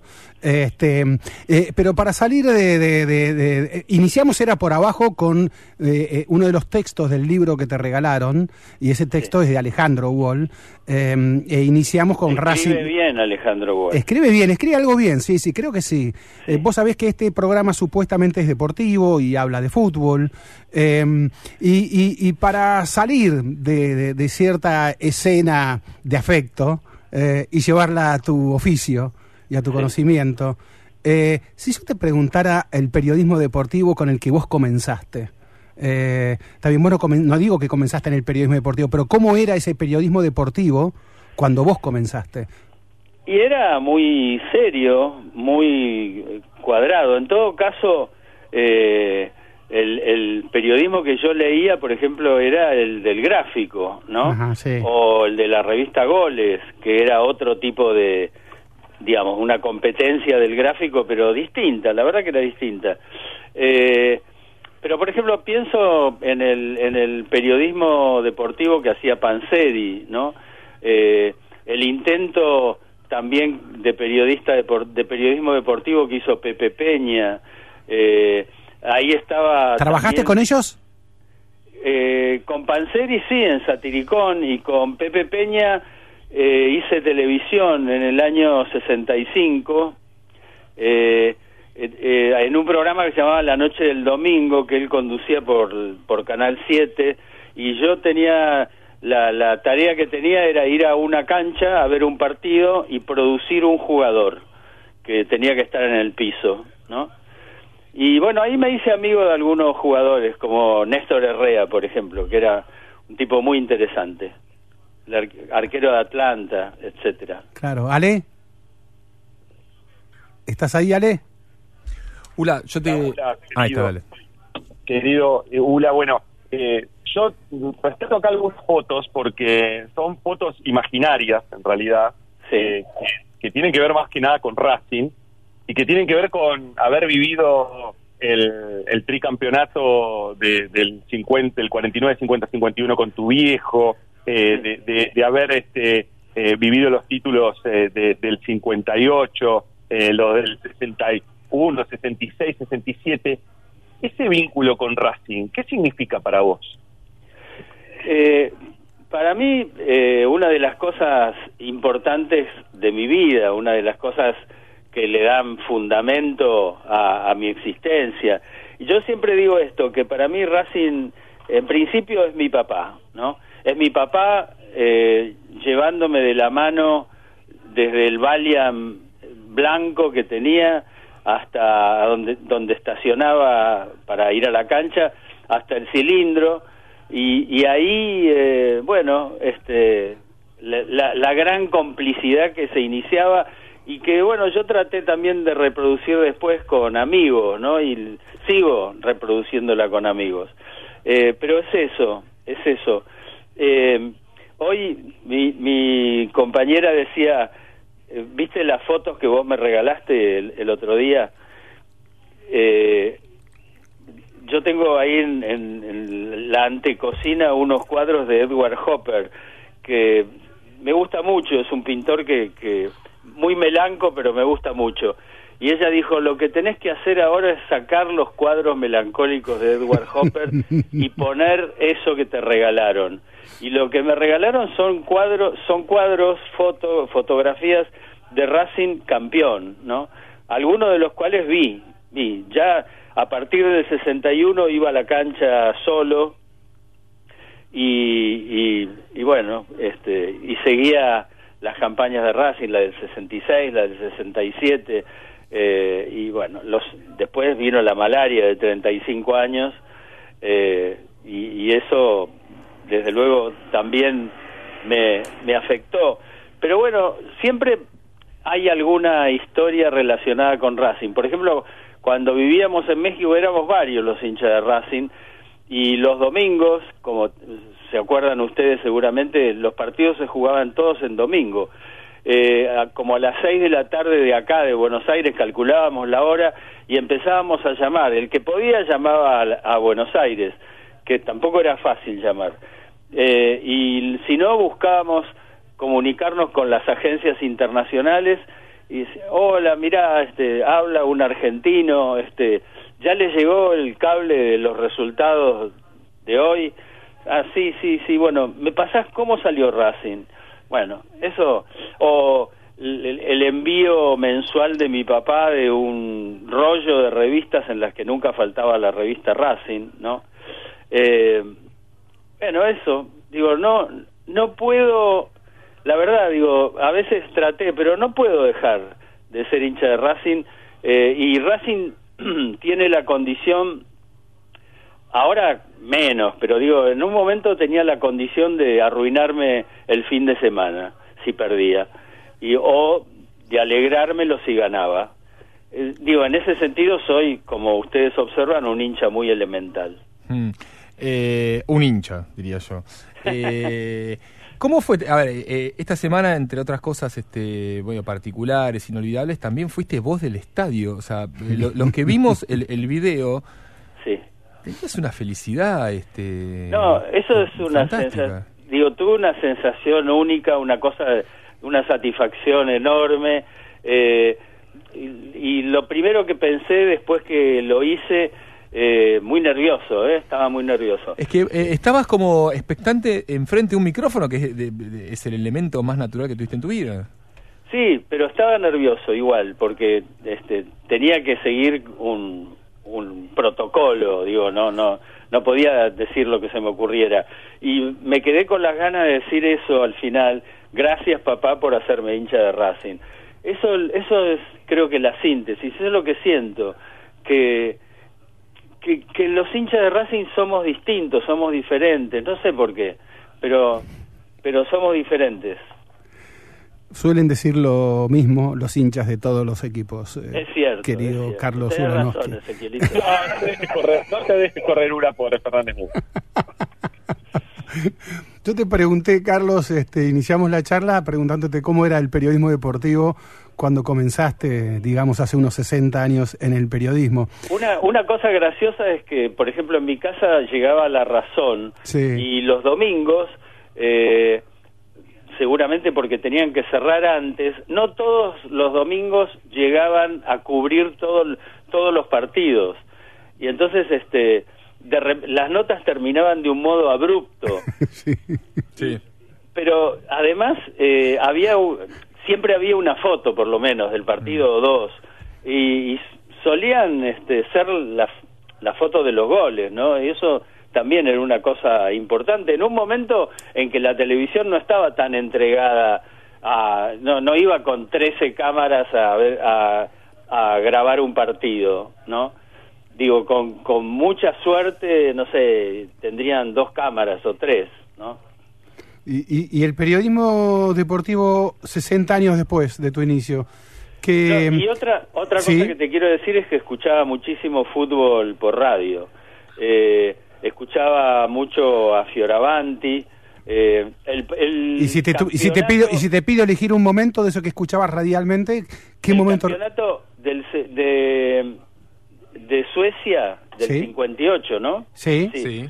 Tenía 14 años, lo escuché en mi casa de Floresta, en la radio, me, me lleva la radio que escuchaba mi madre casi todo el día, que era una radio de baquelita color beige, me la llevé a- al estudio donde estudiábamos con mi hermano y, y ahí este eh, escuché con- eh, casi te diría eh, en silencio con el con la, la radio muy bajita para para en fin para no molestar escuché los partidos que transmitía Fioravanti incluso el catastrófico 6 a 1 contra Checoslovaquia ¿Recordás algún especial de ese momento? Eh, lo, lo que más me gustaba de escuchar los partidos era que hubiera eh, enviados especiales en todas las canchas. Y el atento Fioravanti era inefable, inefable. Porque, bueno, claro, porque te instalaba en las puertas de una eh, novedad, algo, algo que venía y era importante. Atento Fioravanti. Claro. Ahora, una cosa es la mm, el periodismo en sí, otra cosa es la herramienta con la que que transmitamos, entonces claro, 60 años después todo ha cambiado, eh, y aprovechando la autoridad, porque la autoridad que te da 60 años en el oficio. Eh, eh, si yo te pido el periodismo, me describiste primero algo del periodismo de cuando comenzaste, de hace 60 años. Si te pido del periodismo de... Y yo no sé si puedo separar el periodismo deportivo del periodismo general. La verdad creo que no, pero bueno, vos me dirás. Eh, bueno, yo este, no tengo una impresión demasiado eh, buena del periodismo deportivo actual. Digo, hago excepciones este, y no por hablar con ustedes eh, este, tengo que ignorarlas o tengo que disimularlas. Eh, qué sé yo, cada nota tuya eh, de los miércoles o jueves, no me acuerdo, cuando sale en La Nación, es una nota magistral. las notas que, por suerte, eh, sigue haciendo al igual en, en tiempo argentino y ahora también Andrés Burgo y Roberto Parrotino. Bueno, son todas notas que enseñan mucho, que enseñan, te abren la cabeza. Eh, y después sufro un poco porque cuando almuerzo, yo vivo solo, y cuando almuerzo eh, trato de, poner los eh, canales, las señales deportivas, y eso me enoja mucho porque eh, son programas, suponete, de dos horas que le dedican 45 minutos a River y 45 minutos a Boca, eh, y eh, a Racing, por ejemplo, le dedican un minuto o un minuto y medio. Y eso la verdad que me enoja muchísimo, muchísimo. Eh, cada vez que puedo me cruzo con alguien de ese equipo, se lo digo. Eh, pero bueno, la cosa no cambia, ellos tienen la idea de que, eh, bueno, que Boca es, el, es la mitad más uno, River seguramente otro tanto, y entonces por eso le dedican la cantidad de tiempo que le dedican, ¿no? Digo, y, y, pero si yo me siento así con Racing, que también hasta tiene un, un cronista especial, ¿cómo se deben sentir, no sé, digo, los de Defensa y Justicia, los de Banfield, los de este eh, Colón, de Santa Fe, qué sé yo, no sé, que nunca, jamás tienen ni un, ni un minuto en, en ese tipo de programas? Ahora, eh, no, se ha no se ha democratizado el, ese espacio. Este, estamos hablando con Carlos Tilanowski, que además fue director de esta radio, de, la 1110.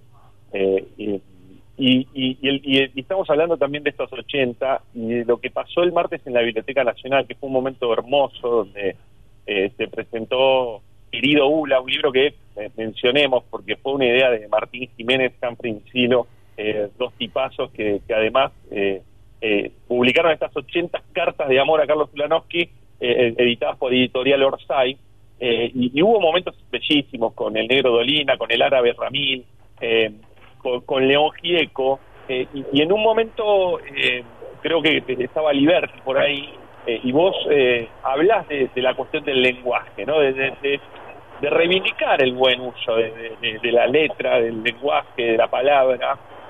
y yo ahí te pregunto entonces, ¿qué, ¿qué entregó el periodismo deportivo históricamente en esas crónicas al lenguaje.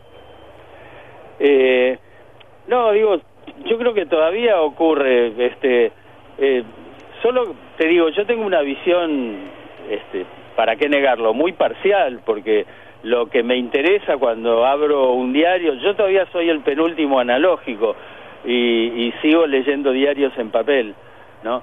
Eh, y entonces cuando abro un diario en papel, lo primero que busco es eh, la información sobre Racing. Eh, y, digamos, también aprecio cuando, por ejemplo, en tiempo argentino o a veces en página 12, con Veiga, con el nene Pano, eh, encuentro notas que, que eso, que me abren la cabeza, que me llevan a, pensar más allá del hecho deportivo, ¿no? Y creo que lo, lo mejor es eso, lo mejor es lo que te instala más allá de lo, del acontecimiento inmediato, ¿no? Eh, leo también mucho las crónicas de que el, chico que cubre eh, Racing en La Nación, que se llama Superman, y este bueno, lo, sigo, lo sigo a, Superman, me gusta lo que hace. Carlos Ulanowski, eh, felices 80, te deseamos. Ya te lo dije, cuando seamos grandes seremos todos como vos. Este, O sea, un viejo choto. no, no usemos No, ese- no, porque le, le escribí a un amigo que ya cumplió los 80 y me dice, bueno, bienvenido al club de los viejos chotos. Bueno. Y dije, yo dije el otro día, eh, prefiero que me llamen viejo, e incluso viejo choto, eh, pero no octogenario, no abuelo. Abuelo solo les permito que me digan mis nietos. Claro.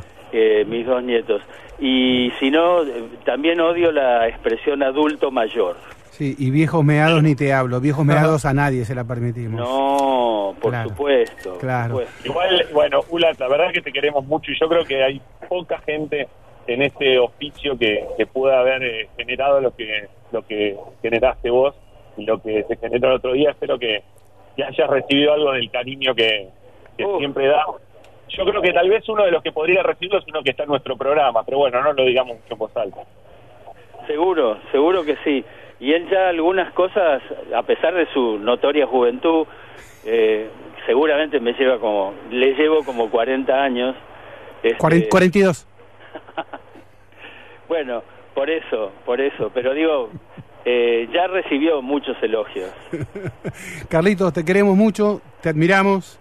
Eh, Una, que- una última cosa, Sí. que llevé el otro día al, al- a Racing, al estadio, el carnet de Racing, el primero, eh, es de- data del 6 de marzo del 50. Ah. Ahí me hizo socio mi papá. ¿Qué? ¿Es un librito?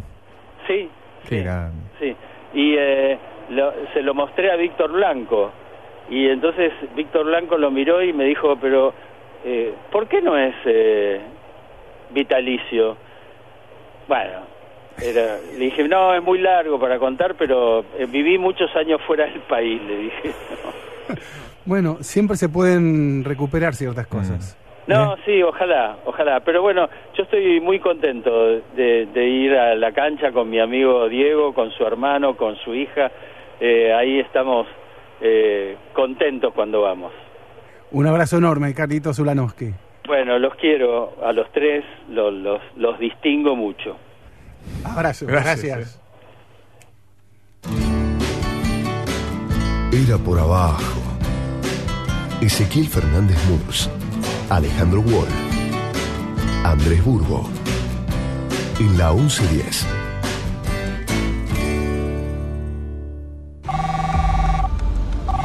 Hola, Facu. Uf. No, se hizo bosta el celular. Ahora sí, con esta funda no, no me va a pasar nada.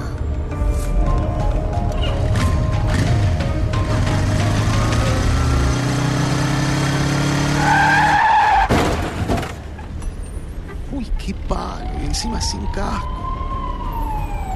Se preocupó tanto por el celular y no por su cabeza. El último año, más de 1.500 motociclistas, en su mayoría jóvenes, murieron por no usar casco. Vos, que tenés cerebro, usalo.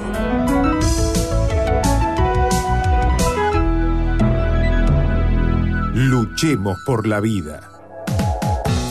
Nací en la ciudad de Buenos Aires, en el barrio de San Cristóbal. Nací en la ciudad de Buenos Aires, Mi papá nació en la ciudad de Buenos Aires. Mi mamá nació en la ciudad de Buenos Aires. al igual que mi papá y mi mamá. Mi abuelo paterno nació en Austria. Mi abuela paterna nació en Brasil. En cambio, mis abuelos nacieron, uno en Austria, uno en la provincia de Santa Fe, en la ciudad de Moisés Ville, Mis abuelos maternos nacieron en Buenos Aires. otro en la provincia de Buenos Aires, en la ciudad de Mercedes, y el último en Zárate, también en la provincia de Buenos Aires.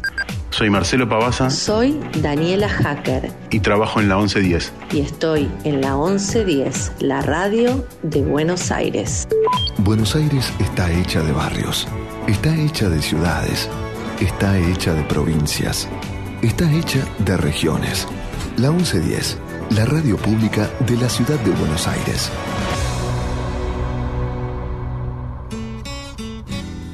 Comentá, participá, opina, compartí, comunicate, buscanos.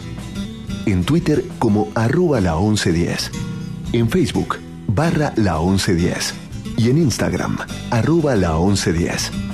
Somos la radio pública de Buenos Aires. Estamos en las redes y te queremos escuchar. Era por abajo. Historias y leyendas del deporte en la 1110.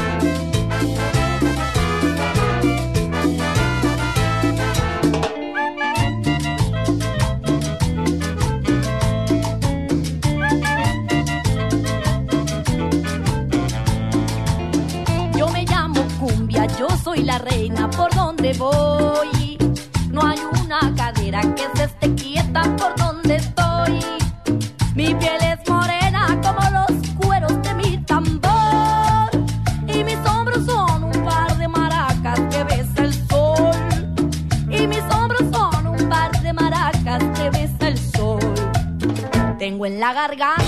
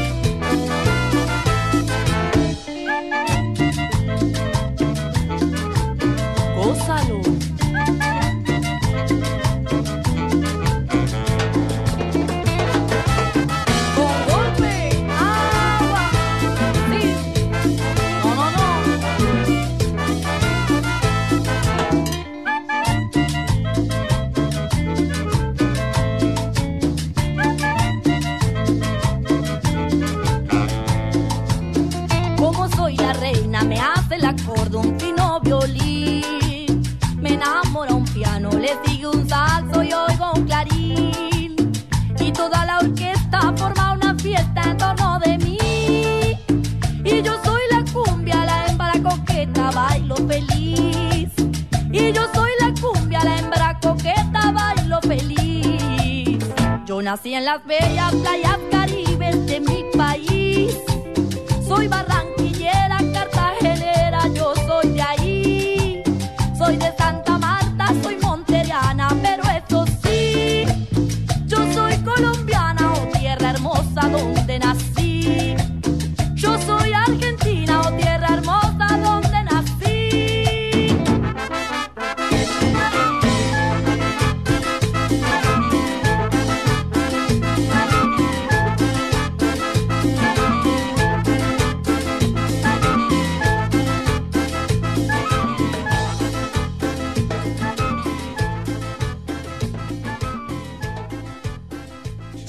Escuchábamos a Totó la Momposina haciendo Yo me llamo Cumbia. Acá, en Era por Abajo.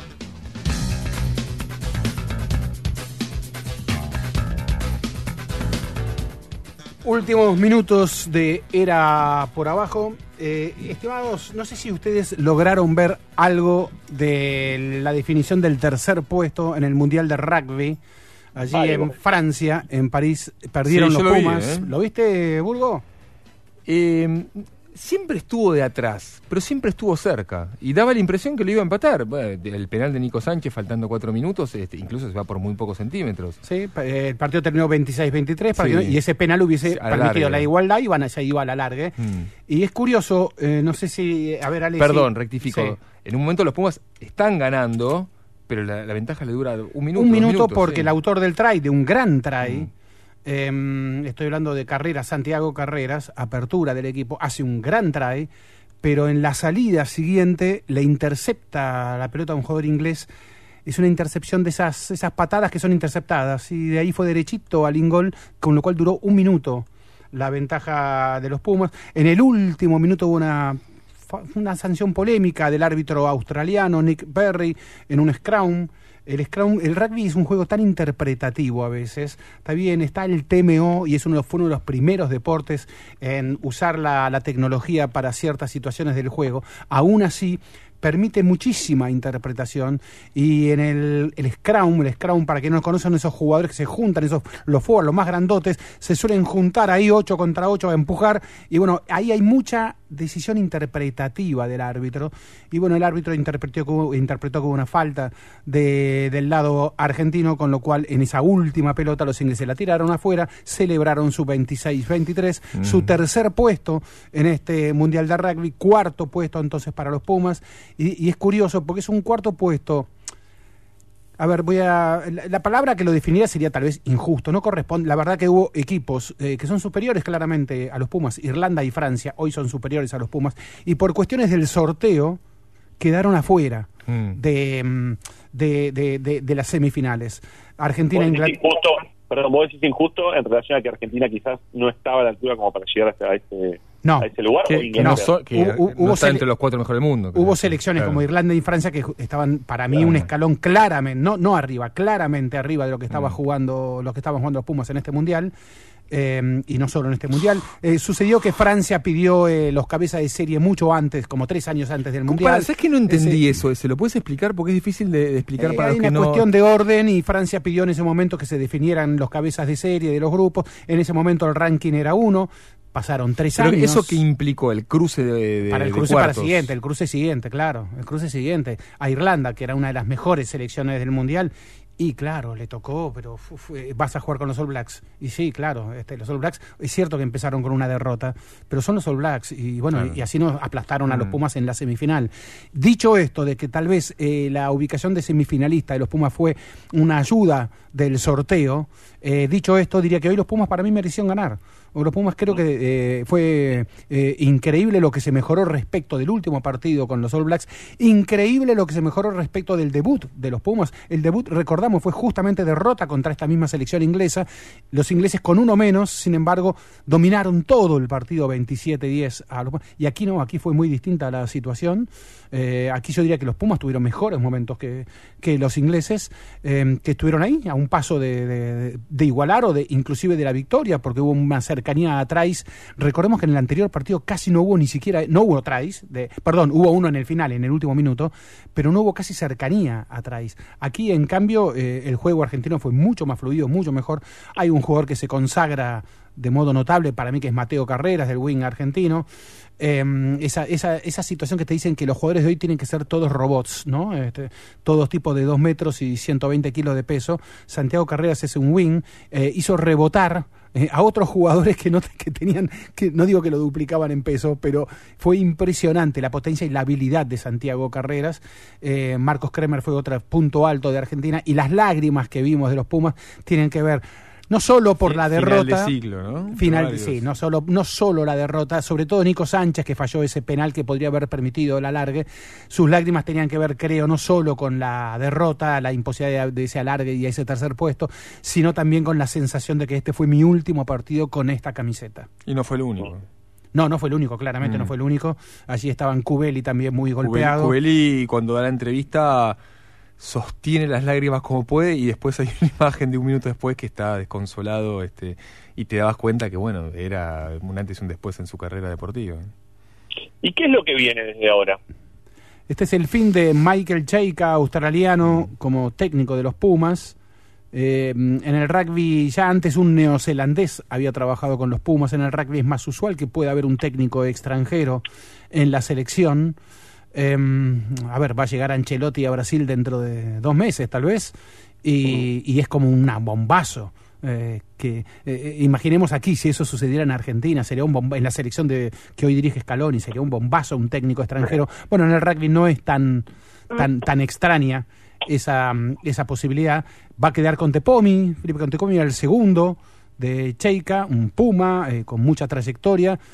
Va a quedar y va a quedar a cargo ahora de los Pumas él eh, A Ledesma no le fue bien. a Ledesma no le fue, fue irregular lo de Ledesma. eh, entonces, si uno, pero se esperaba más de Cheika. A esto es lo que quería decir. Eh, este cuarto puesto es extraordinario en un sentido engañoso en otro sentido, ¿no? Porque eh, te permite, ah, entonces esto iguala a casi los Pumas de 2007, que fueron terceros, pero Sí. bueno, digamos, fueron, tuvieron en, en las semifinales, ¿no? Llegaron hasta el último partido del Mundial. Y la verdad que creo que no, los de 2007 fue, fue, fue Mm. más, más, más extraordinario como campaña, más regular como campaña también. Eh, eh, aquí hubo, como decía antes, un inicio pobre, luego se ganó lo que se debía ganar. Eh, hubo una victoria contra Gales que fue tal vez un punto muy alto del equipo. Mm. Podría llegar a decir el más alto por la victoria, pero para mí el más alto se alcanzó hoy. Hoy, hubo un juego Sí, mucho sí. más Estuvo a interesante. tiro todo el partido. Sí, sí, sí. Argentina tuvo a tiro con una selección inglesa que no había llegado bien al Mundial, eh, pero se agrandó en el Mundial y es más, le ofreció una durísima resistencia a Sudáfrica, a los Springboks, que mañana estarán jugando a las 16 la final contra Nueva Zelanda. Es la final soñada, en Sí. realidad, de- de- del rugby, porque los All Blacks son como esa frase de, mm, que tenía Lineker para el fútbol, que el fútbol es un deporte 11 contra 11 en el que siempre gana Alemania. Bueno, en el rugby hay algo parecido, pero sería Nueva Zelanda, aun cuando pierdan, no importa eso, pero eh, son la selección potencia siempre y están jugando contra Sudáfrica en un duelo de opuestos, lo que lo hace más atractivo porque Sudáfrica tiene un juego más conservador, que espera más eh, el error rival, Nueva Zelanda tiene un juego de más riesgo, eh, entonces ese- esa confrontación no solo de dos potencias del rugby, sino de dos estilos, permite aventurar que puede llegar a ser una gran final, como fueron los cuartos de final de este mundial. Sí, que fue el punto más alto del mundial, ¿no? Sí. ¿Estuviste al tanto de, de lo que sucedió con eh, la denuncia de, de Carrie, el jugador inglés, sobre un jugador sudafricano por racismo? Sí, lo vi superficialmente, te diría, eh, sería una especie de denuncia de racismo al revés. Se supone que cuando se denuncia racismo eh, es porque se está agraviando, ofendiendo a un jugador de piel negra. Eh, Claro. No, y esto fue al revés, un jugador de piel Claro. negra, Bonami, el hooker eh, sudafricano, eh, le dijo algo así como, yo no sé si puta blanca, una cosa así. Sí, sí, sí. sí Esa sí. es la expresión. Sí, más, más tarde, bastardo blanco, ¿no? En las traducciones raras tipo de anagrama. Sí, eh, sí. que, se hicieron. Eh, efectivamente, bueno, eh, finalmente World Rugby no lo, no lo suspende el jugador sudafricano porque tam- tampoco entiende que haya sido claro ese- lo, lo que dijo. Incluso algunos dicen que confundió el Africans con, con el inglés. Eh, me, me resultaba todo ese episodio también eh, algo que, que- que ocurre en estos días, que es eh, lo que sucede con Garnacho, que lo deben haber visto, eh, donde cita un posteo de Onana con eh, uno- unos gorilas, unos monos, eh, y en donde, bueno, eh, también generó, generó revuelo, y es como también una interpretación, en todo caso, de, una, de algo muy sensible respecto al racismo, sobre todo en la lectura de Inglaterra, ¿no? Más allá de que sean casos distintos. Bueno, a Luis Suárez le pasó. Ah, no, a Cavani. A Cavani. Cavani, como de negrito. A Cavani le dijo negrito a un... Porque recuerdo una muy buena nota tuya en aquel momento en, en- en La Nación. Sí, sé que no recuerdo, pero sí recuerdo que Cavani le dijo negrito a un hincha, a un fan, en Instagram creo, si no me equivoco. A un amigo. A un amigo en Instagram. Negrito, claro, en Sudamérica, ¿quién no tiene el negro Suárez, el negro no sé qué, el negro no sé qué? Todos los amigos son que hace negro, ¿no? Y bueno, para las reglas eh, de la Premier League, eh, si vos estás usando un espacio que también pertenece a la Premier League en algún sentido, eh, porque aunque sean redes privadas, eh, sos jugador de la Premier League, Mm. eso fue lo que interpretó la... Y en ese momento lo suspendieron a Edinson Cavani por eso. Eh, la- a ver, confieso que no sé cómo terminó, si ya se resolvió lo de Garnacho o no, creo que todavía no hubo resolución. No, no hubo. No hubo todavía. Eh, es, a ver, es cierto que, que ciertas cuestiones que se aplican en el café o en el vestuario, o dentro del vestuario, públicamente pueden ser más complejas. Entonces, eh, eh, quiero entender eh, ciertos pruritos de la Premier League a la hora de decir, che, esto no lo puedes hacer en una red en la que también está implicada la Premier League, ¿no? Y en la que nosotros hacemos un minuto, eh, en la que nos arrodillamos, como ninguna otra liga lo hizo en el mundo, eh, a partir de lo que fue la brutalidad de, en este caso fue la brutalidad de la policía de Estados Unidos contra su población negra, y a partir de allí, recordemos, decidió la Premier League eh, ser solidaria con una situación que uno podría decir, se podrían haber hecho los distraídos, y no, decidieron, este, si después esto puede ser hipócrita o no, por distintas situaciones, es otro tema. Em, pero, pero bueno, el fútbol es increíble porque permite, a ver, yo no sé si vieron el homenaje de los hinchas de Celtic, eh, de Escocia, en Atlético de Madrid, eh, a Palestina, al pueblo palestino. Em, fue muy impresionante y muy desafiante. Eh, le cantaron una marcha antes de que comience el partido, no digo todo el estadio, pero prácticamente todo el estadio cantando una marcha, un coro eh, de reivindicación al pueblo palestino, eh, y sonó muy ofensivo para el establishment del fútbol, inclusive para el propio Celtic, porque hasta puede ser pasible de sanción. Eh, según lo que hubo y, y, mm, y bueno y el fútbol eh, en esas cosas eh, mm, eh, suena como a veces dificilísimo de controlar Sí, y de, y de hecho, mira, te lo, te lo vinculo con algo que sucedió en, eh, en el estadio del Liverpool, donde a un hincha que tenía una, una mm, remera con la bandera de Palestina lo sacaron del estadio. Sí, es increíble porque es como que había que aclarar, che, obvio que voy a condenar eh, el salvajismo de Hamas, eh, pero esto no implica que quiero decir que lo que está pasando con el pueblo palestino es una masacre y que algo hay que decir y que algo hay que hacer. Bueno, pareciera que esto fue muy difícil. Te digo que vos sabés que en los últimos días leí muchísimo del tema, foros, de, foros, debates, etcétera. Hubo cancelaciones de presentaciones de libros eh, en Estados Unidos, simplemente porque tenían eh, tocaban el tema Palestina. Eh, y, y se cancelaron las presentaciones, autores conocidos en muchos de los casos. Eh, un guionista diciendo, ¿saben qué? No puedo decir eh, solidaridad con el pueblo palestino porque entro en una lista negra. No lo puedo hacer. Acá hubo un partido, en, un partido de River contra Talleres, eh, que un hincha llevó una bandera de Palestina y le fue quitada. Hubo una explicación ahí Sí. que es que eh, las banderas, vos, al menos en la cancha de River y pasa en, otra, en otras canchas también, eh, es- suena muy raro, pero la tenés que anunciar tres días antes y están como registradas. Eh, y bueno, ahí, ahí cayó dentro de esa anomalía que era una bandera que no estaba registrada. Cinco días después, es cierto que era la selección argentina, pero también el mismo monumental, vimos una bandera de Bangladesh que estuvo los 90 minutos. Sí, sí, sí. y, mm, a ver, a mí me parece extra- extraordinario que el fútbol no esté ajeno a lo que sucede en el mundo y que el fútbol, eh, en esas zonas difíciles que a veces tiene, no puede estar todo controlado. Eh, en las marchas que hubo a favor del pueblo palestino, no, no, ¿cómo va a haber una marcha a favor de Hamas? No, fueron marchas a favor del pueblo palestino. Eh, se reglamentaron hasta coros que se, podían llegar a pronunciar porque si no te podían llegar detenido. Hubo mm, activistas judíos detenidos en Washington y en otras ciudades de Estados Unidos porque no estaban de acuerdo con lo que está suce- sucediendo en estos momentos allí en la franja de Gaza. Eh, hubo una víctima, una hermana de, de- uno de los ciudadanos israelíes asesinados por Hamas, eh, en cuyo entierro ella dijo, en mi nombre, eh, no sigan matando. E incomodó a todos los presentes allí en ese, en ese entierro. Entonces, ¿cómo le iban a decir a ella, ah, vos sos partidaria del terrorismo? Eh, suena difícil en este contexto eh, querer decir algo sobre eso porque pareciera ser como que te meten en una lista negra. ¿no? Entonces, que el fútbol, que 10.000, 20.000 hinchas de Celtic en una cancha eh, digan, ¿saben qué? Nosotros hemos, ido- hemos llevado tareas de reconstrucción a Gaza, porque esto es lo que hace la hinchada del Celtic. Hemos recaudado fondos para reconstruir Gaza.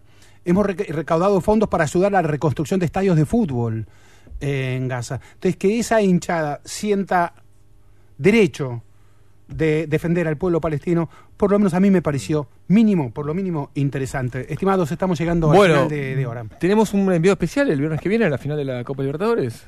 Exactamente, el viernes que viene estaremos Mm. allí en Río de Janeiro. eh, sería, sí, saldré, En la aquí, vigilia. en la vigilia, sí, Sí. sí, sí, sí, sí. Aquí en Era por Abajo tendrán este, una cobertura amplia. Mira, voy a faltar a la cancha, porque por supuesto no voy a faltar a mi trabajo, este, era por abajo. Juega River contra Huracán, pero voy a venir acá. Me gustaría mucho hablar con, contigo y, y vos vas como periodista y con algunos hinchas de boca el viernes que viene. Sí, ¿Palabra? escu- Escuché, escuchaste que eso marca que son las 22. ¿Cuántas, Eh, cuántas finales de Copa Libertadores tenés encima? Son Eh, finales muchas, eh, son las 22, eh, Wall. Bueno, Eh, bueno, bueno. eh, vale, Liboreiro. Muchas gracias, nos vemos la próxima. Buen fin de semana, muchas gracias. Caro de Hermedillana, allí en los controles. Beso grande, Caro. Mauro Suárez en la coordinación. Seba Arteaga en la producción. Andrés Burgo, Alejandro Borges, Ezequiel Fernández Murlo. Saludamos hasta el viernes próximo. Muchas gracias. Con más era por abajo y quedan con Pablo Marchetti. Buenas noches y buen fin de semana.